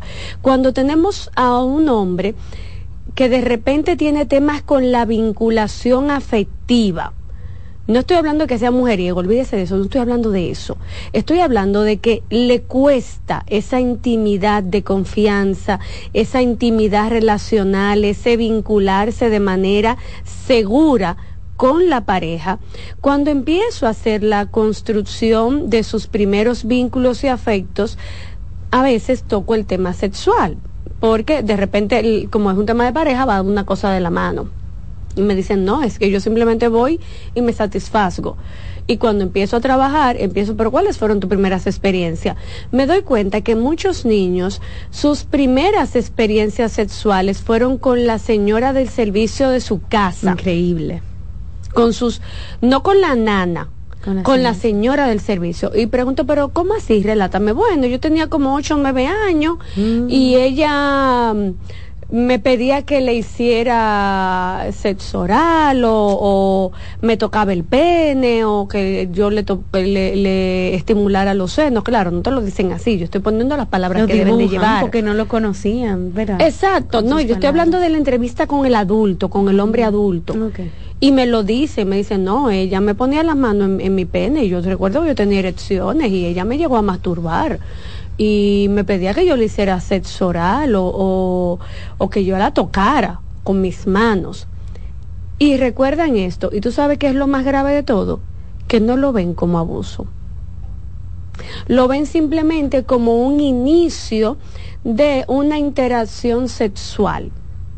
Estamos hablando de chicos con 8, 9, 10, 11 años, con una mujer adulta. Y obviamente es una persona de confianza, porque generalmente la señora del servicio es la que te cuida a los hijos ya cuando están en esas edades, porque tú no tienes el dinero para pagar la nana y la señora del servicio, sino que lo pones todo junto. Por lo tanto, esta persona se vuelve un miembro importante de la casa y estamos teniendo un tema de abuso sexual infantil. Pero como es alguien prácticamente de mi familia, yo no lo veo y no lo considero como tal. Entonces, tenemos adultos, hombres, que les cuesta esa vinculación afectiva con la pareja y empiezan a ver el tema del vínculo sexual como una simple estrategia, herramienta para mi satisfacción, no como algo que yo viva desde la, desde el sentido de pertenencia vinculante hacia una pareja. Por eso les cuesta y cuando la pareja se da cuenta que de repente, contra tú solamente me usas y vienes y te satisfaces y te vas y, y yo no siento esa conexión, y cambian tanto de pareja que dicen, mira, que hay un problema y yo no sé, yo, a mí me cuesta vincularme de una manera sana y afectiva. Es como si yo cosificara, utilizara a la otra persona y no sé por qué. Cuando me voy al origen, a veces encuentro esto. Y estoy hablando de hombres. En la mujer tenemos que las víctimas de abuso sexual desarrollan dos elementos particulares. Podemos tener o una conducta hipersexualizada, es decir, una conducta de eh, cambio de parejas sexuales frecuentemente. Podemos tener el desarrollo de un trastorno límite de personalidad, donde esa labilidad afectiva se traduce a una hipersexualización, donde yo me enamoro del amor y me enamoro de lo, de lo lindo que el otro me hace sentir, y eso se vuelve un subivaje emocional que parece una montaña rusa, porque se vive con mucha, demasiada intensidad. Esto es en ese desborde sexual de que yo me regalo al otro, porque entiendo que esa es la forma en cómo yo puedo vincularme con esa persona, en cómo esa persona me puede amar, me puede aceptar y puedo ser su pareja. Entonces me regalo. ¿Y qué es lo primero que yo regalo? ¿Qué es lo único que es realmente nuestro? El cuerpo, porque después yo te puedo pedir ese saco prestado y te lo devuelvo, pero tú no me puedes prestar un brazo. No.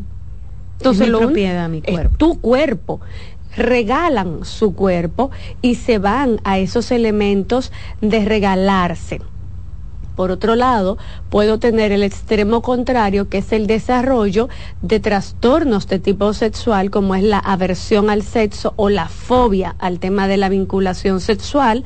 Puedo tener temas inclusive de anorgasmia, que es uno de los más frecuentes que suelo ver. El desarrollo también de vaginismo, que es un trastorno sexual propio de la mujer. Fíjate cómo, y estoy hablando de simplemente temas de vinculación y temas sexuales pero una eh, herida en, el, en la identidad, en esto que yo llamo el self, bueno, que, la, que en psicología se llama el self, que es una herida a ese yo, a una estructura profunda, nace precisamente de un tema de ser víctima de abuso sexual infantil.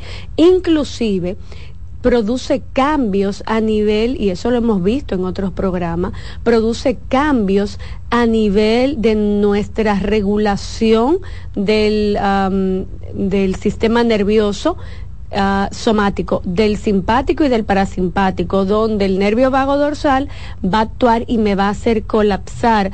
Cada vez que algo, algo se parezca al abuso que yo viví lamentablemente eso se traduce en que cuando yo tengo mis hijas y mis hijos, la mayoría de las veces me vuelvo ineficiente en cuidarlos de que ellos mismos sean víctimas de abuso, porque o me voy a la negligencia entendiendo que eso jamás va a pasar y que no le hablo a mis hijos de esto, que no pasa nada, eso mm, porque yo misma no puedo ver mi dolor. Entonces, si yo no puedo ver mi dolor, ¿cómo le puedo hablar a mis hijos y mis hijas de, algo tan de algo tan duro como es el tema de la prevención del abuso sexual. Entonces como no hablo no tienen la información y eso les hace vulnerable.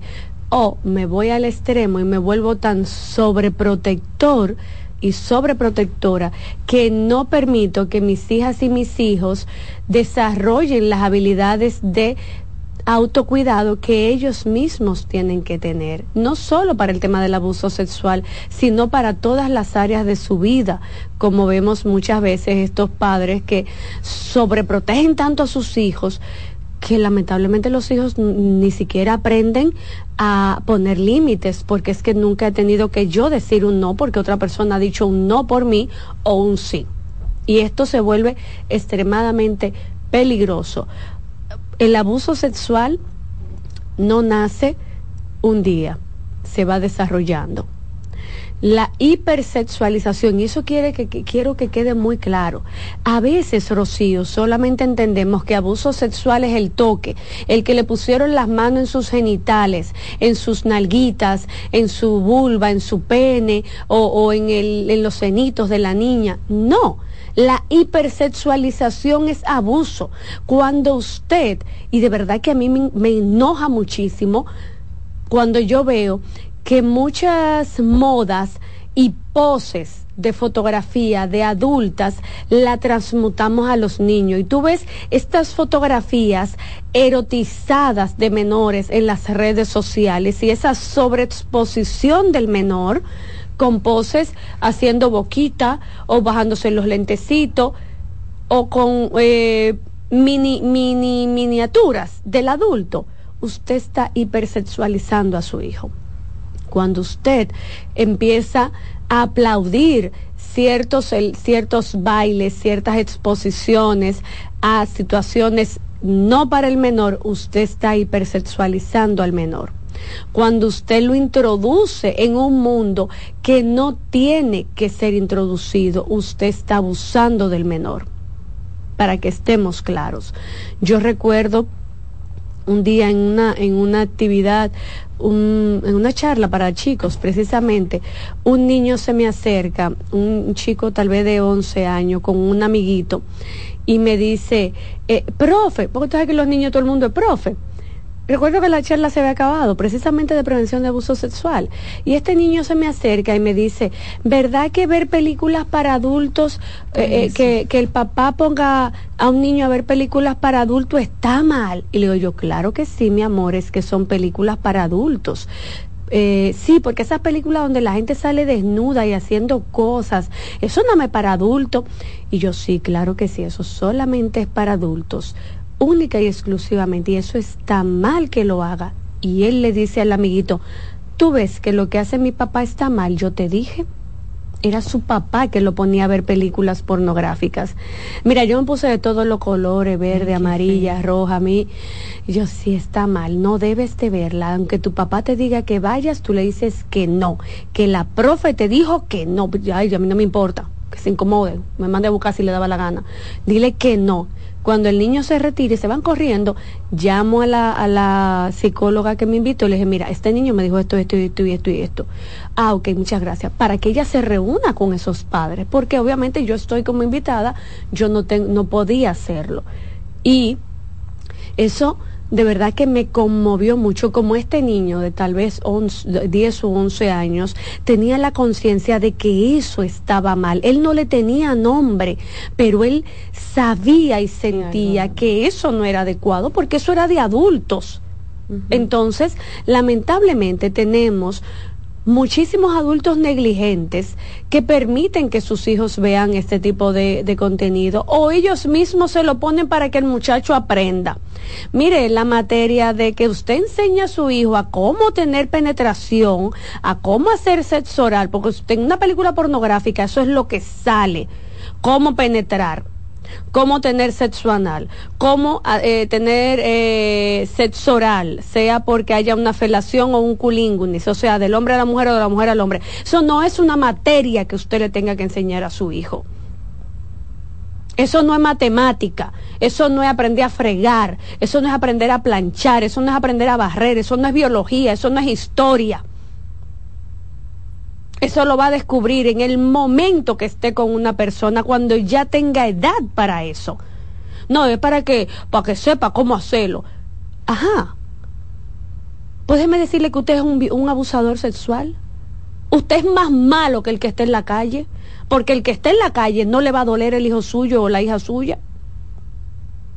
Es igual que los padres que llevan a los hijos a los 14 años una, eh, vamos a decir que una tradición muy maldita, donde muchos padres llevan a sus hijos de 14, 13 años a un prostíbulo para que una trabajadora sexual los inicie para que se gradúen de hombre.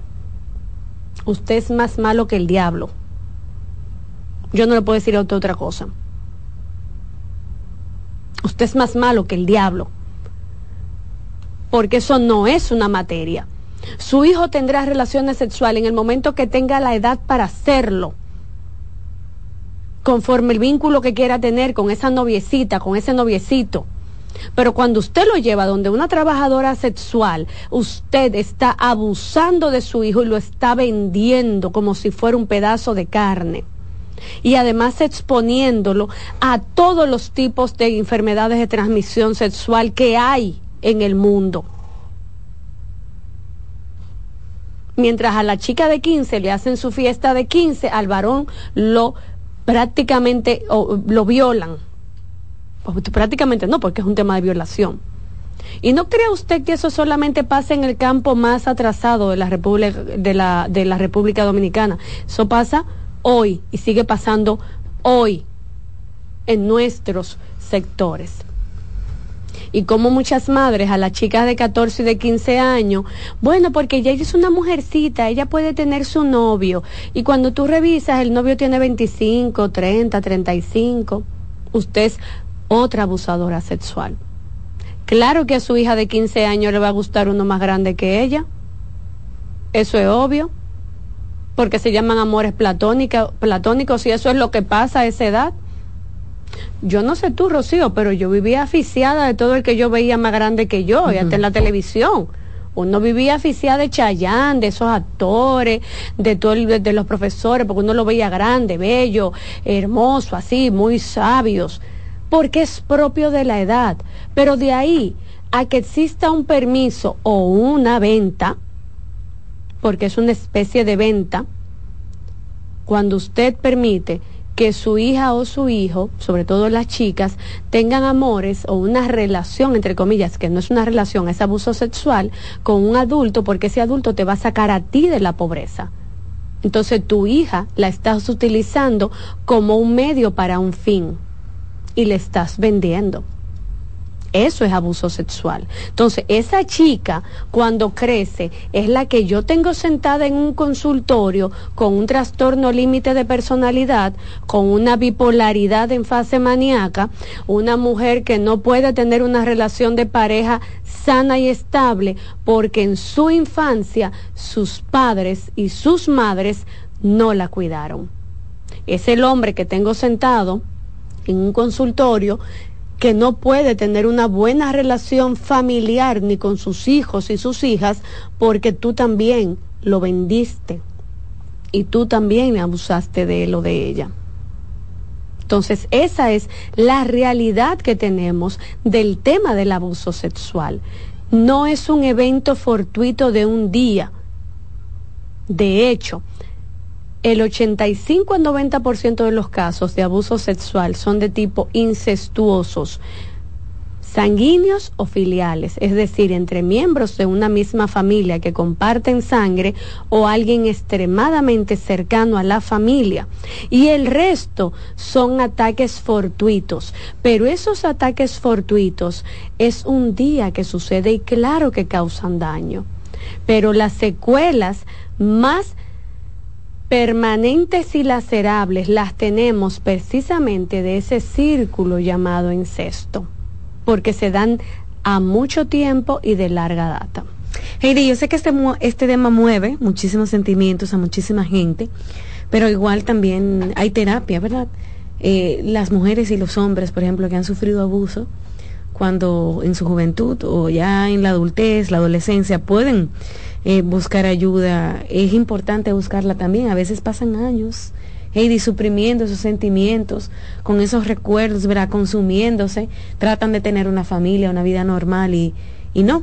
Pero por eso nosotros traemos a Heidi, que es terapeuta y lo ve estos temas todos los días, los trabaja de manera profesional para seguir hablándolos. Vamos a hacer una pausa y al regreso seguimos conversando con Heidi y también abrimos las líneas para continuar hablando de estos temas en el programa del día de hoy.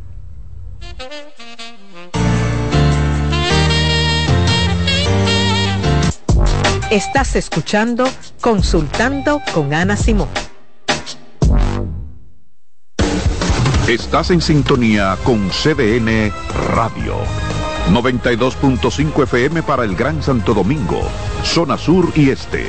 Y 89.9 FM para Punta Cana Para Santiago y toda la zona norte en la 89.7 FM. CDN Radio. La información a tu alcance. Hoy quiero hablar entre psicólogos. Hola, te habla Loren Isa, directora de la sede Infanto Juvenil del Centro Vida y Familia Ana Simón. Identificar una situación de abuso no es tarea fácil para los padres. Por eso, quiero compartirte algunos indicadores que pueden presentar los niños o adolescentes que están siendo víctimas de algún tipo de abuso. Podemos observar cambios repentinos en el comportamiento. Se torna más rebelde o más dócil de lo que antes era. Temor a quedarse solo. Temores nocturnos que antes no tenía. Miedo a ser tocado adopta comportamientos regresivos, como si tuviera menor edad.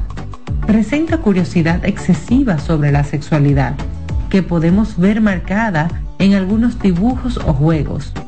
Puede estar presente una conducta sexualizada, deseo persistente de búsqueda de placer. Los niños o adolescentes que están siendo víctimas de algún tipo de abuso pueden evitar lugares o el contacto con alguna persona de manera repentina. Cambios a nivel escolar, alteraciones en el sueño y en el apetito. Podemos observar llanto frecuente, tristeza, apatía y aislamiento. Aunque estas señales pueden tener otro significado, te recomendamos acudir a los profesionales en la materia. Protejamos a nuestros hijos. Hola, soy el doctor Franklin Peña. En cirugía plástica surgen muchas inquietudes. Muchas pacientes buscan soluciones mágicas y realmente hay protocolos y hay estudios que ya por muchos años demuestran qué procedimientos son seguros y cuáles no.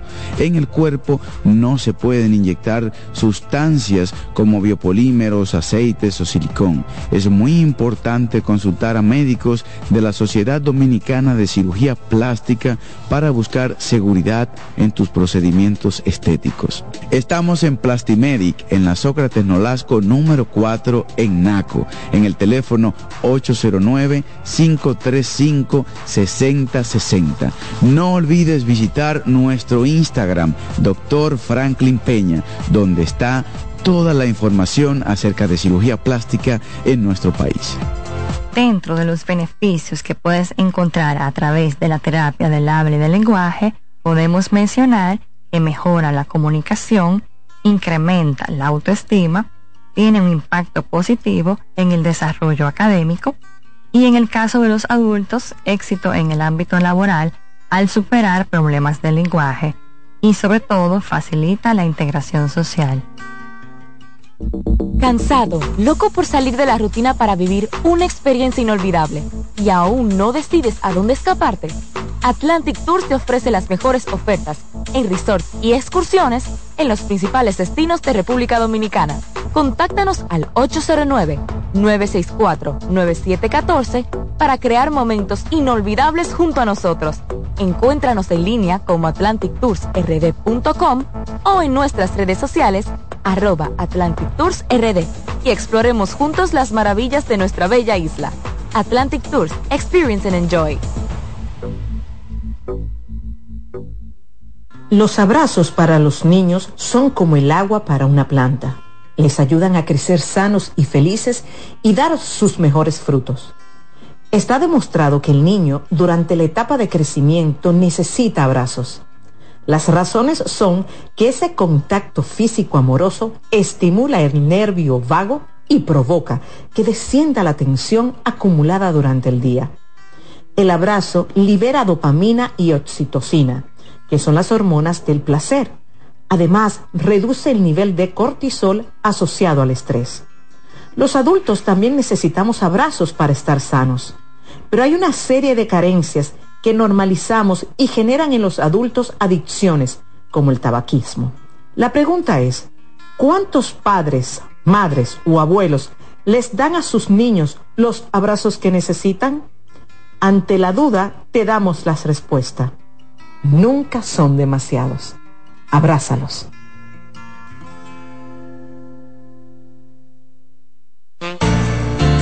La salud mental es un estado mental caracterizado por el bienestar emocional, un buen ajuste del comportamiento, la libertad relativa de la ansiedad y la capacidad de establecer relaciones constructivas y hacer frente a las demandas y tensiones ordinarias de la vida.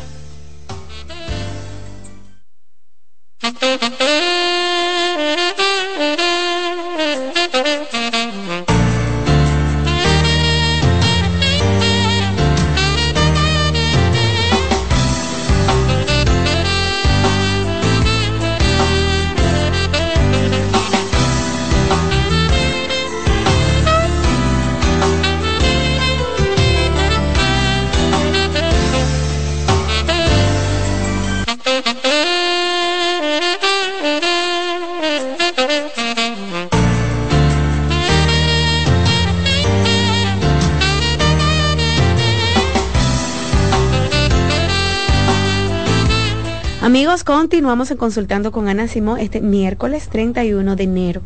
Nos acompaña el día de hoy Heidi Camilo. Heidi es parte del equipo de psicólogos y terapeutas del Centro Vida y Familia. Hablamos del abuso sexual, las consecuencias del abuso sexual en las mujeres adultas ya. Aunque ya Heidi también habló un tema de, de los hombres que también sufren abuso sexual. Heidi, una chica precisamente ah, eh, pregunta si una persona de 60 años que sufrió abuso sexual por varios años en su niñez puede superar a esa edad el abuso. ¿Qué, ¿Qué, opciones hay en terapia? De hecho, déjame decirte que sí. Muchas veces las personas van a terapia no por el tema del abuso. Van por las secuelas, van porque eh, tienen una vida carente de, de sentido, no tienen esa plenitud, tienen situaciones de tipo sexual, de pareja o con sus propias familias y de repente cuando van a terapia empiezan a salir los temas y empiezan a decir, es que yo tengo como un recuerdo fraccionado, que yo no sé si es un recuerdo o fue un sueño o es algo que yo me imagino, porque el abuso, recordemos que una de las secuelas es la amnesia disociativa, donde yo olvido parte del contenido de ese contenido le llamamos parte de esa memoria de los eventos abusivos porque el cerebro se tiene que defender de alguna forma y lo que hace es olvidar esos elementos per se, pero el cuerpo no lo olvida. Entonces se traduce a esa rigidez, a esa ansiedad, a esas náuseas, a ese malestar cuando se presentan ciertas situaciones o ciertas personas. Hay gente, Rocío, que está muy bien y de repente llegan a una fiesta, a olores, a todo lo que es eh, sensorial. De repente están en una reunión familiar, todo muy bien. Ah, viene fulana. Ay, Dios, pero se le, se le mete algo en el cuerpo. Y dicen, ¿pero qué? Yo no sé. Bueno, hay que revisar el contenido. Y me ha pasado que como la señora preguntaba, hay gente que nunca lo ha dicho.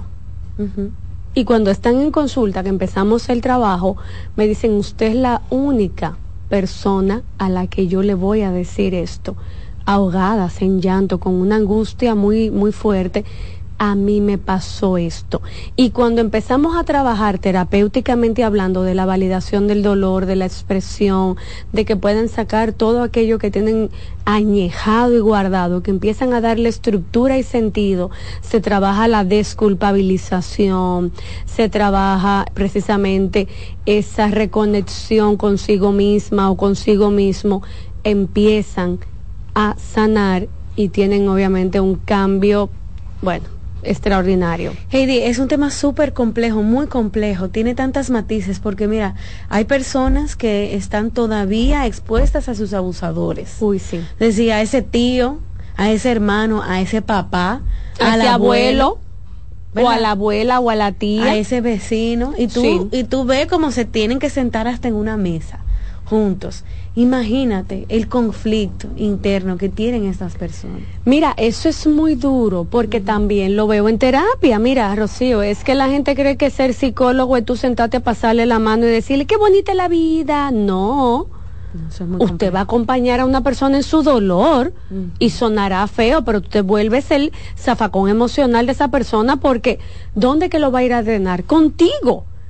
Y entonces esa persona te dice, ahora para diciembre, Uf, tú no te puedes, tú no te puedes imaginar el, el la mm, estrategia que hay que armar para que tú sobrevivas a una fiesta de Navidad donde sucede que tú te vas a encontrar con el tío que cuando tú eras una niña te tocaba la vulva y, y le pedías que le hiciera sexo oral, pero es el hermano de tu mamá.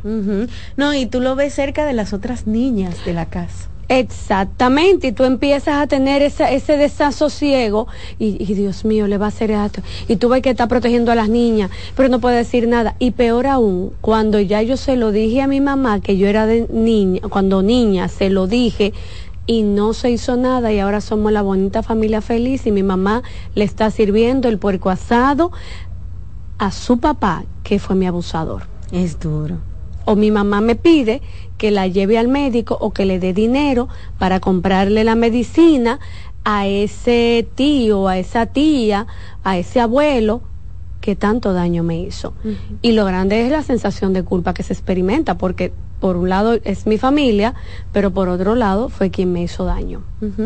Vamos a recibir algunas llamadas. Tengo los teléfonos del programa llenos. Ustedes también pueden escribir por WhatsApp en el 829-551-2525 y yo le voy a leer con gusto la pregunta a Heidi. También pueden llamar al 809-683-8790 y 683-8791. Buen día. Sí, buen día. Mire, yo quiero hacer una pregunta a, a la doctora que está ahí presente. Yo llamé en el día de ayer eh, para hacerle una pregunta a la doctora que estaba sobre mi niña de tres años. Y ella me dijo algo como de la sobreprotección, como que yo como madre estaba sobreprotegiendo a mi niña. Yo llamé de nuevo para preguntarle en los términos psicológicos a qué se llama sobreprotección. No me pude comunicar, pero ahora le pregunto a la Bien, mira, sobre protección hablamos cuando tú no permites que tu hijo tenga experiencias que son propias de la niñez. Por ejemplo, cuando no lo dejas jugar con amiguitos porque se puede caer, le pueden hacer daño. Cuando tú no lo dejas jugar en un espacio libre porque se puede caer y se puede hacer daño. Cuando tú am, estás sobre él en todo momento, en todo espacio, que tú ni siquiera le dejas llorar para que no sufra. Eso es sobreprotección. ¿Ves? Proteger al menor está bien. Claro, eso es parte de tu trabajo, pero el niño y la niña tienen que caerse, tienen que jugar con amiguitos, tienen que darse un guamazo y llorar, tienen que tener pérdidas. Entonces, cuando yo le quiero ahorrar todo eso a mi hijo, estamos hablando de una sobreprotección. No conozco el caso a profundidad, pero te puedo decir que de manera eh, definito, de, como definición, a esto es que llamamos sobreprotección.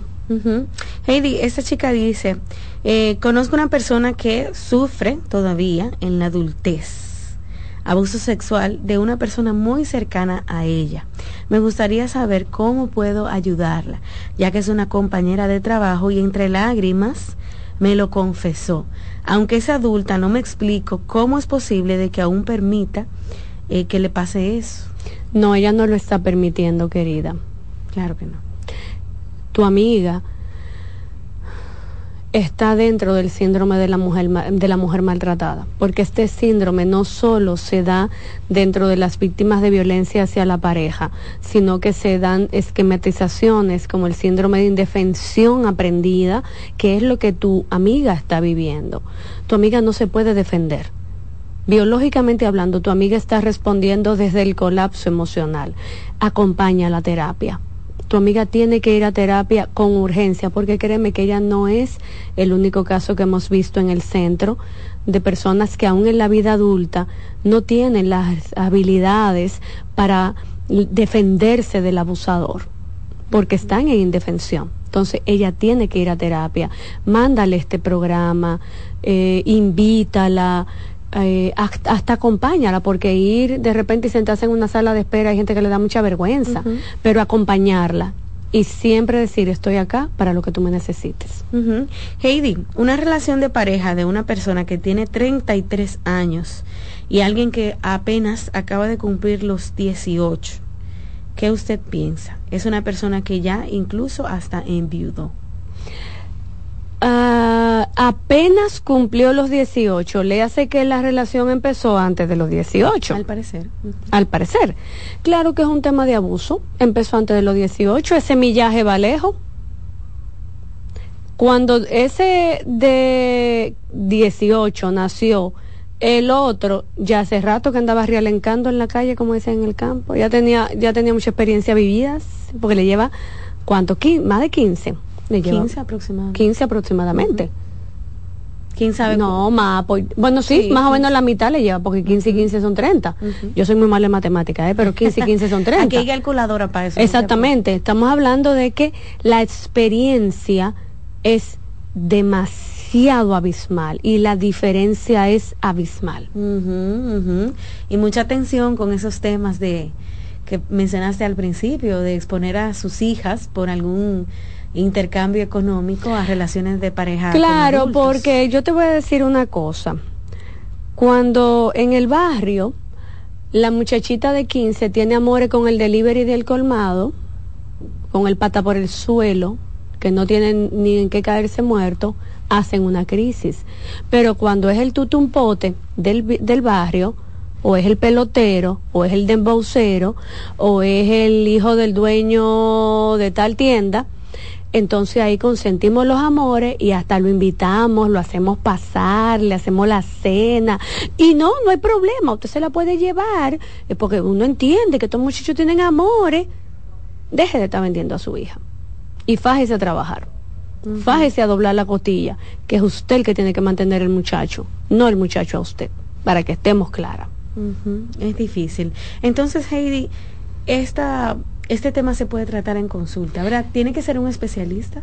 Claro que tiene que ser un especialista en trauma, en alguien que pueda manejar los abordajes de las secuelas del abuso sexual, porque estamos hablando de elementos traumáticos que, ay, yo lo viví en la infancia, sí, pero se reflejan ahora, se han reflejado por años, pero ahora es cuando ese ajuste creativo con el que yo medio sobrevivía ya no me da más, entonces tengo que ir a terapia y se trabaja.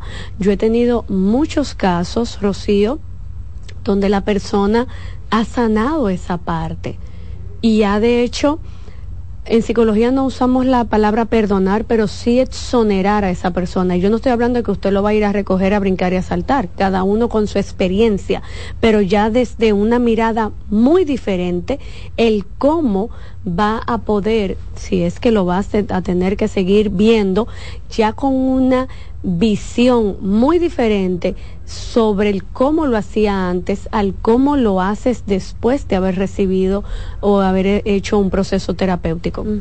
Igual hay que tener cuidado con hacerle caso a los influencers, los co algunos coaches, estos grupos de, de, que reingeniería, que sé yo qué, cuando tratan temas tan delicados para la persona como el abuso. Mira, Rocío, yo he visto cada disparate y cada, no solamente disparate, cada elemento peligroso dentro de esos abordajes, porque llegan a culpar a la persona del tú debiste de poner límites no, esto no es un tema de límites. La víctima, las posibilidades de poner límites son casi nulas. Porque ¿qué puede hacer?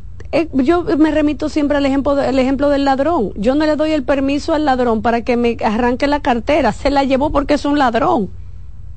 Es lo mismo que pasa en los temas de abuso. Inclusive he visto abordajes que hay pacientes que me han hecho comentarios de que en estos grupos le piden que se ponga un traje de baño y empiezan, la ponen en el centro y empiezan a señalarle y a culparle, a decirle un sinnúmero de cosas para que tenga que explotar y empoderarse de su cuerpo. Señores, eso literalmente es abuso. O sea, exponer de manera pública a una persona que vivió una situación tan difícil, eso es abusivo. Entonces, la terapia va a ser un proceso de psicoeducación, de modificación del de pensamientos, de expresión emocional asertiva, donde puedas vivir desde la plenitud de la vida, no desde el trauma. Ahí es donde radica la diferencia entre el charlatán motivador ignorante y el profesional formado en esta materia en particular. Gracias Heidi por estar este miércoles en el programa. Ustedes pueden escuchar de nuevo la participación de la terapeuta Heidi Camilo porque queda disponible en las redes sociales. Envíeselo a algún amigo que tal vez pueda ayudarle. Y para hacer cita en nuestro centro con Heidi Camilo puede llamar al 809-566-0948 y 829-622-0948. Gracias a todos por sintonizar el programa. Hasta mañana.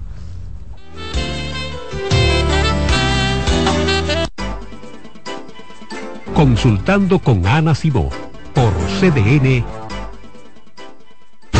Escuchas CDN Radio, 92.5 Santo Domingo Sur y Este, 89.9 Punta Cana y 89.7 toda la región norte. R&R Producciones presenta en Hard Rock Santo Domingo 14 de febrero José y toda su banda gorda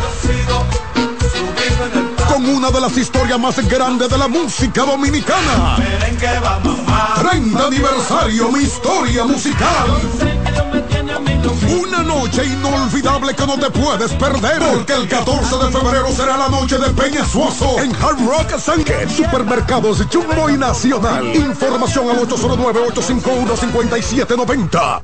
Invita CDN. Loto Loteca tiene dos nuevos ganadores y esta vez reciben cada uno 24 millones 353 mil 388 pesos. Estos ganadores del Loto Loteca hicieron sus jugadas el lunes 26 de junio en el ensanche Ercilia Pepín, municipio San Francisco de Macorís y en Atodamas, provincia San Cristóbal. Loto Loteca, el juego cambió a tu favor. Dale pa' los rincones, donde te espera un gran sol, en la playa, en la montaña, belletas y tradición. Dale pa' los rincones, donde te espera un gran sol, un mopongo, peca, un frito y todo nuestro sabor. Dale pa' los rincones, hay que bella nuestra tierra. Dale pa' los rincones, su sabor y su palmera. Lleva lo mejor de ti y te llevarás lo mejor de tu país. República Dominicana, turismo en cada rincón. Alberto Cruz Management presenta Amor y Dolor. Álvaro Torres. Y Luis Vargas. Miércoles 14 de febrero, 9 de la noche, en el Teatro La Fiesta del Hotel Jaragua. Álvaro Torres. Luis Vargas. El concierto oficial de San Valentín. Información 809-218-1635 y albertocruzmanagement.com. Invita CDN. Salsa al más alto nivel. Por fin viene por primera vez con su orquesta original desde Puerto Rico, la leyenda Papo Luca y la Sonora Ponceña. Con su concierto rumbo a los 70 años. Sábado 17 de febrero, Teatro La Fiesta del Hotel Jaragua. Compartiendo escenario con la Sonora Ponceña, Michelle El Bueno. Boletas a la venta en Nueva Tickets, Supermercados Nacional y Jumbo. Un evento Valenzuela Producción. Colmadero. Paco Fish premia tu colmado con televisores y bonos de 25 mil pesos. Comprando 12 unidades o más de Paco Fish, participas en sorteos mensuales, subiendo tu factura a www.ganaconpacofish.com. También ganas al instante exhibiendo Paco Fish en tu colmado al girar la ruleta con la visita del comprador sorpresa o en los mayoristas participantes. Colmadero. Paco Fish premia a tu colmado. Los juegos de la NBA están en CDN Deportes. La 78 octava temporada regular de la NBA, que se extiende hasta abril del 2024, así como los playoffs, que comienzan el 20 de abril. Los puedes encontrar en CDN Deportes, la casa de la NBA. CDN Radio tiene el espacio más transparente, plural y profesional de la Radio Nacional. Cada día, los comunicadores más informados analizan el acontecer nacional en La Expresión de la Tarde. Un equipo de periodistas comprometidos a informarte con verticalidad y veracidad. Porque en este país tan pequeño, en este país de Macondo, todo se sabe. La Expresión de la Tarde, de lunes a viernes de 3 a 5 de la tarde por CBN Radio. En CDN Radio, la hora 11 de la mañana. Un ama de casa, una periodista, un reportero y un productor comparten la mesa para servirnos todas las informaciones y el entretenimiento que caben en el plato del día. De lunes a viernes a las 12 del mediodía, estamos seguros que vamos a dejarte sin vida, información y buenas conversaciones. Buen provecho.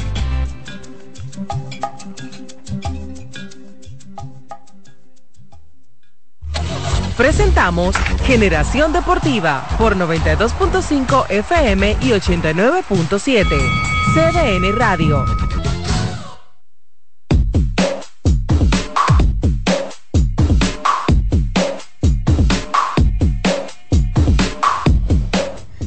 Señores, hasta eso hay que esperar, ¿verdad? Saludos, buenos días. Aquí estamos ya, Generación Deportiva U37.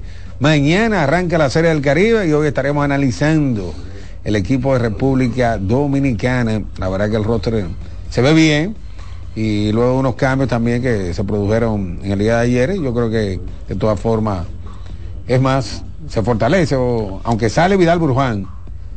Pero yo creo que sí, igual, de, año. igual de sólido, sí. ¿Eh? Hace, hará falta en Bruján, pero yo creo que está bueno como quiera. Eso- entra Héctor Rodríguez, por ejemplo. Eso pienso yo también. Michel Tueni. ¿Qué tal? ¿Qué tal? Buenos días. De vuelta al príncipe aquí a Generación Deportiva. Qué bien. Oye, Sin el chofer hombre, el hombre que Mira. se lo gana fácil, No, el príncipe. sin chofer y parqueó la jipeta en el parqueo de los jefes. ahí, Porque luego que, duró, luego que duró dos meses de vacaciones, ahora viene cuando le da la gana, una vez a la semana. Y, pero nada. Hasta un él- día, toda, está hasta un bien. día. Pero en defensa de él, ya él en las quincenas no se la pasa pidiendo. Adelante, "Quiero adelante". cuarto". Bueno, él, pero él- él maña ya, él fuera. tiene algo de vergüenza que no se atreve. Fuera. Yo creo que, ese- yo creo que ese- ese- el equipo dominicano, bueno, está de más decirlo, pero todos los años siempre es el Eso- favorito eso en, el papel. Eso en el roster, con dos o tres figuras, siempre sale favorito el conjunto dominicano como, como lo va a hacer ahora. La abundancia de material. Aunque Venezuela no ha dado a conocer el roster, pero como quiera, Dominicana en el papel sale Falta. Venezuela y Puerto Rico, ¿verdad? Sí, eh, Nicaragua ya debe conocer el de él, Curazao también. eh, México por igual, Sí, Panamá. porque a, a Puerto Rico y a Venezuela le suceden, le suceden cosas parecidas a la nuestra.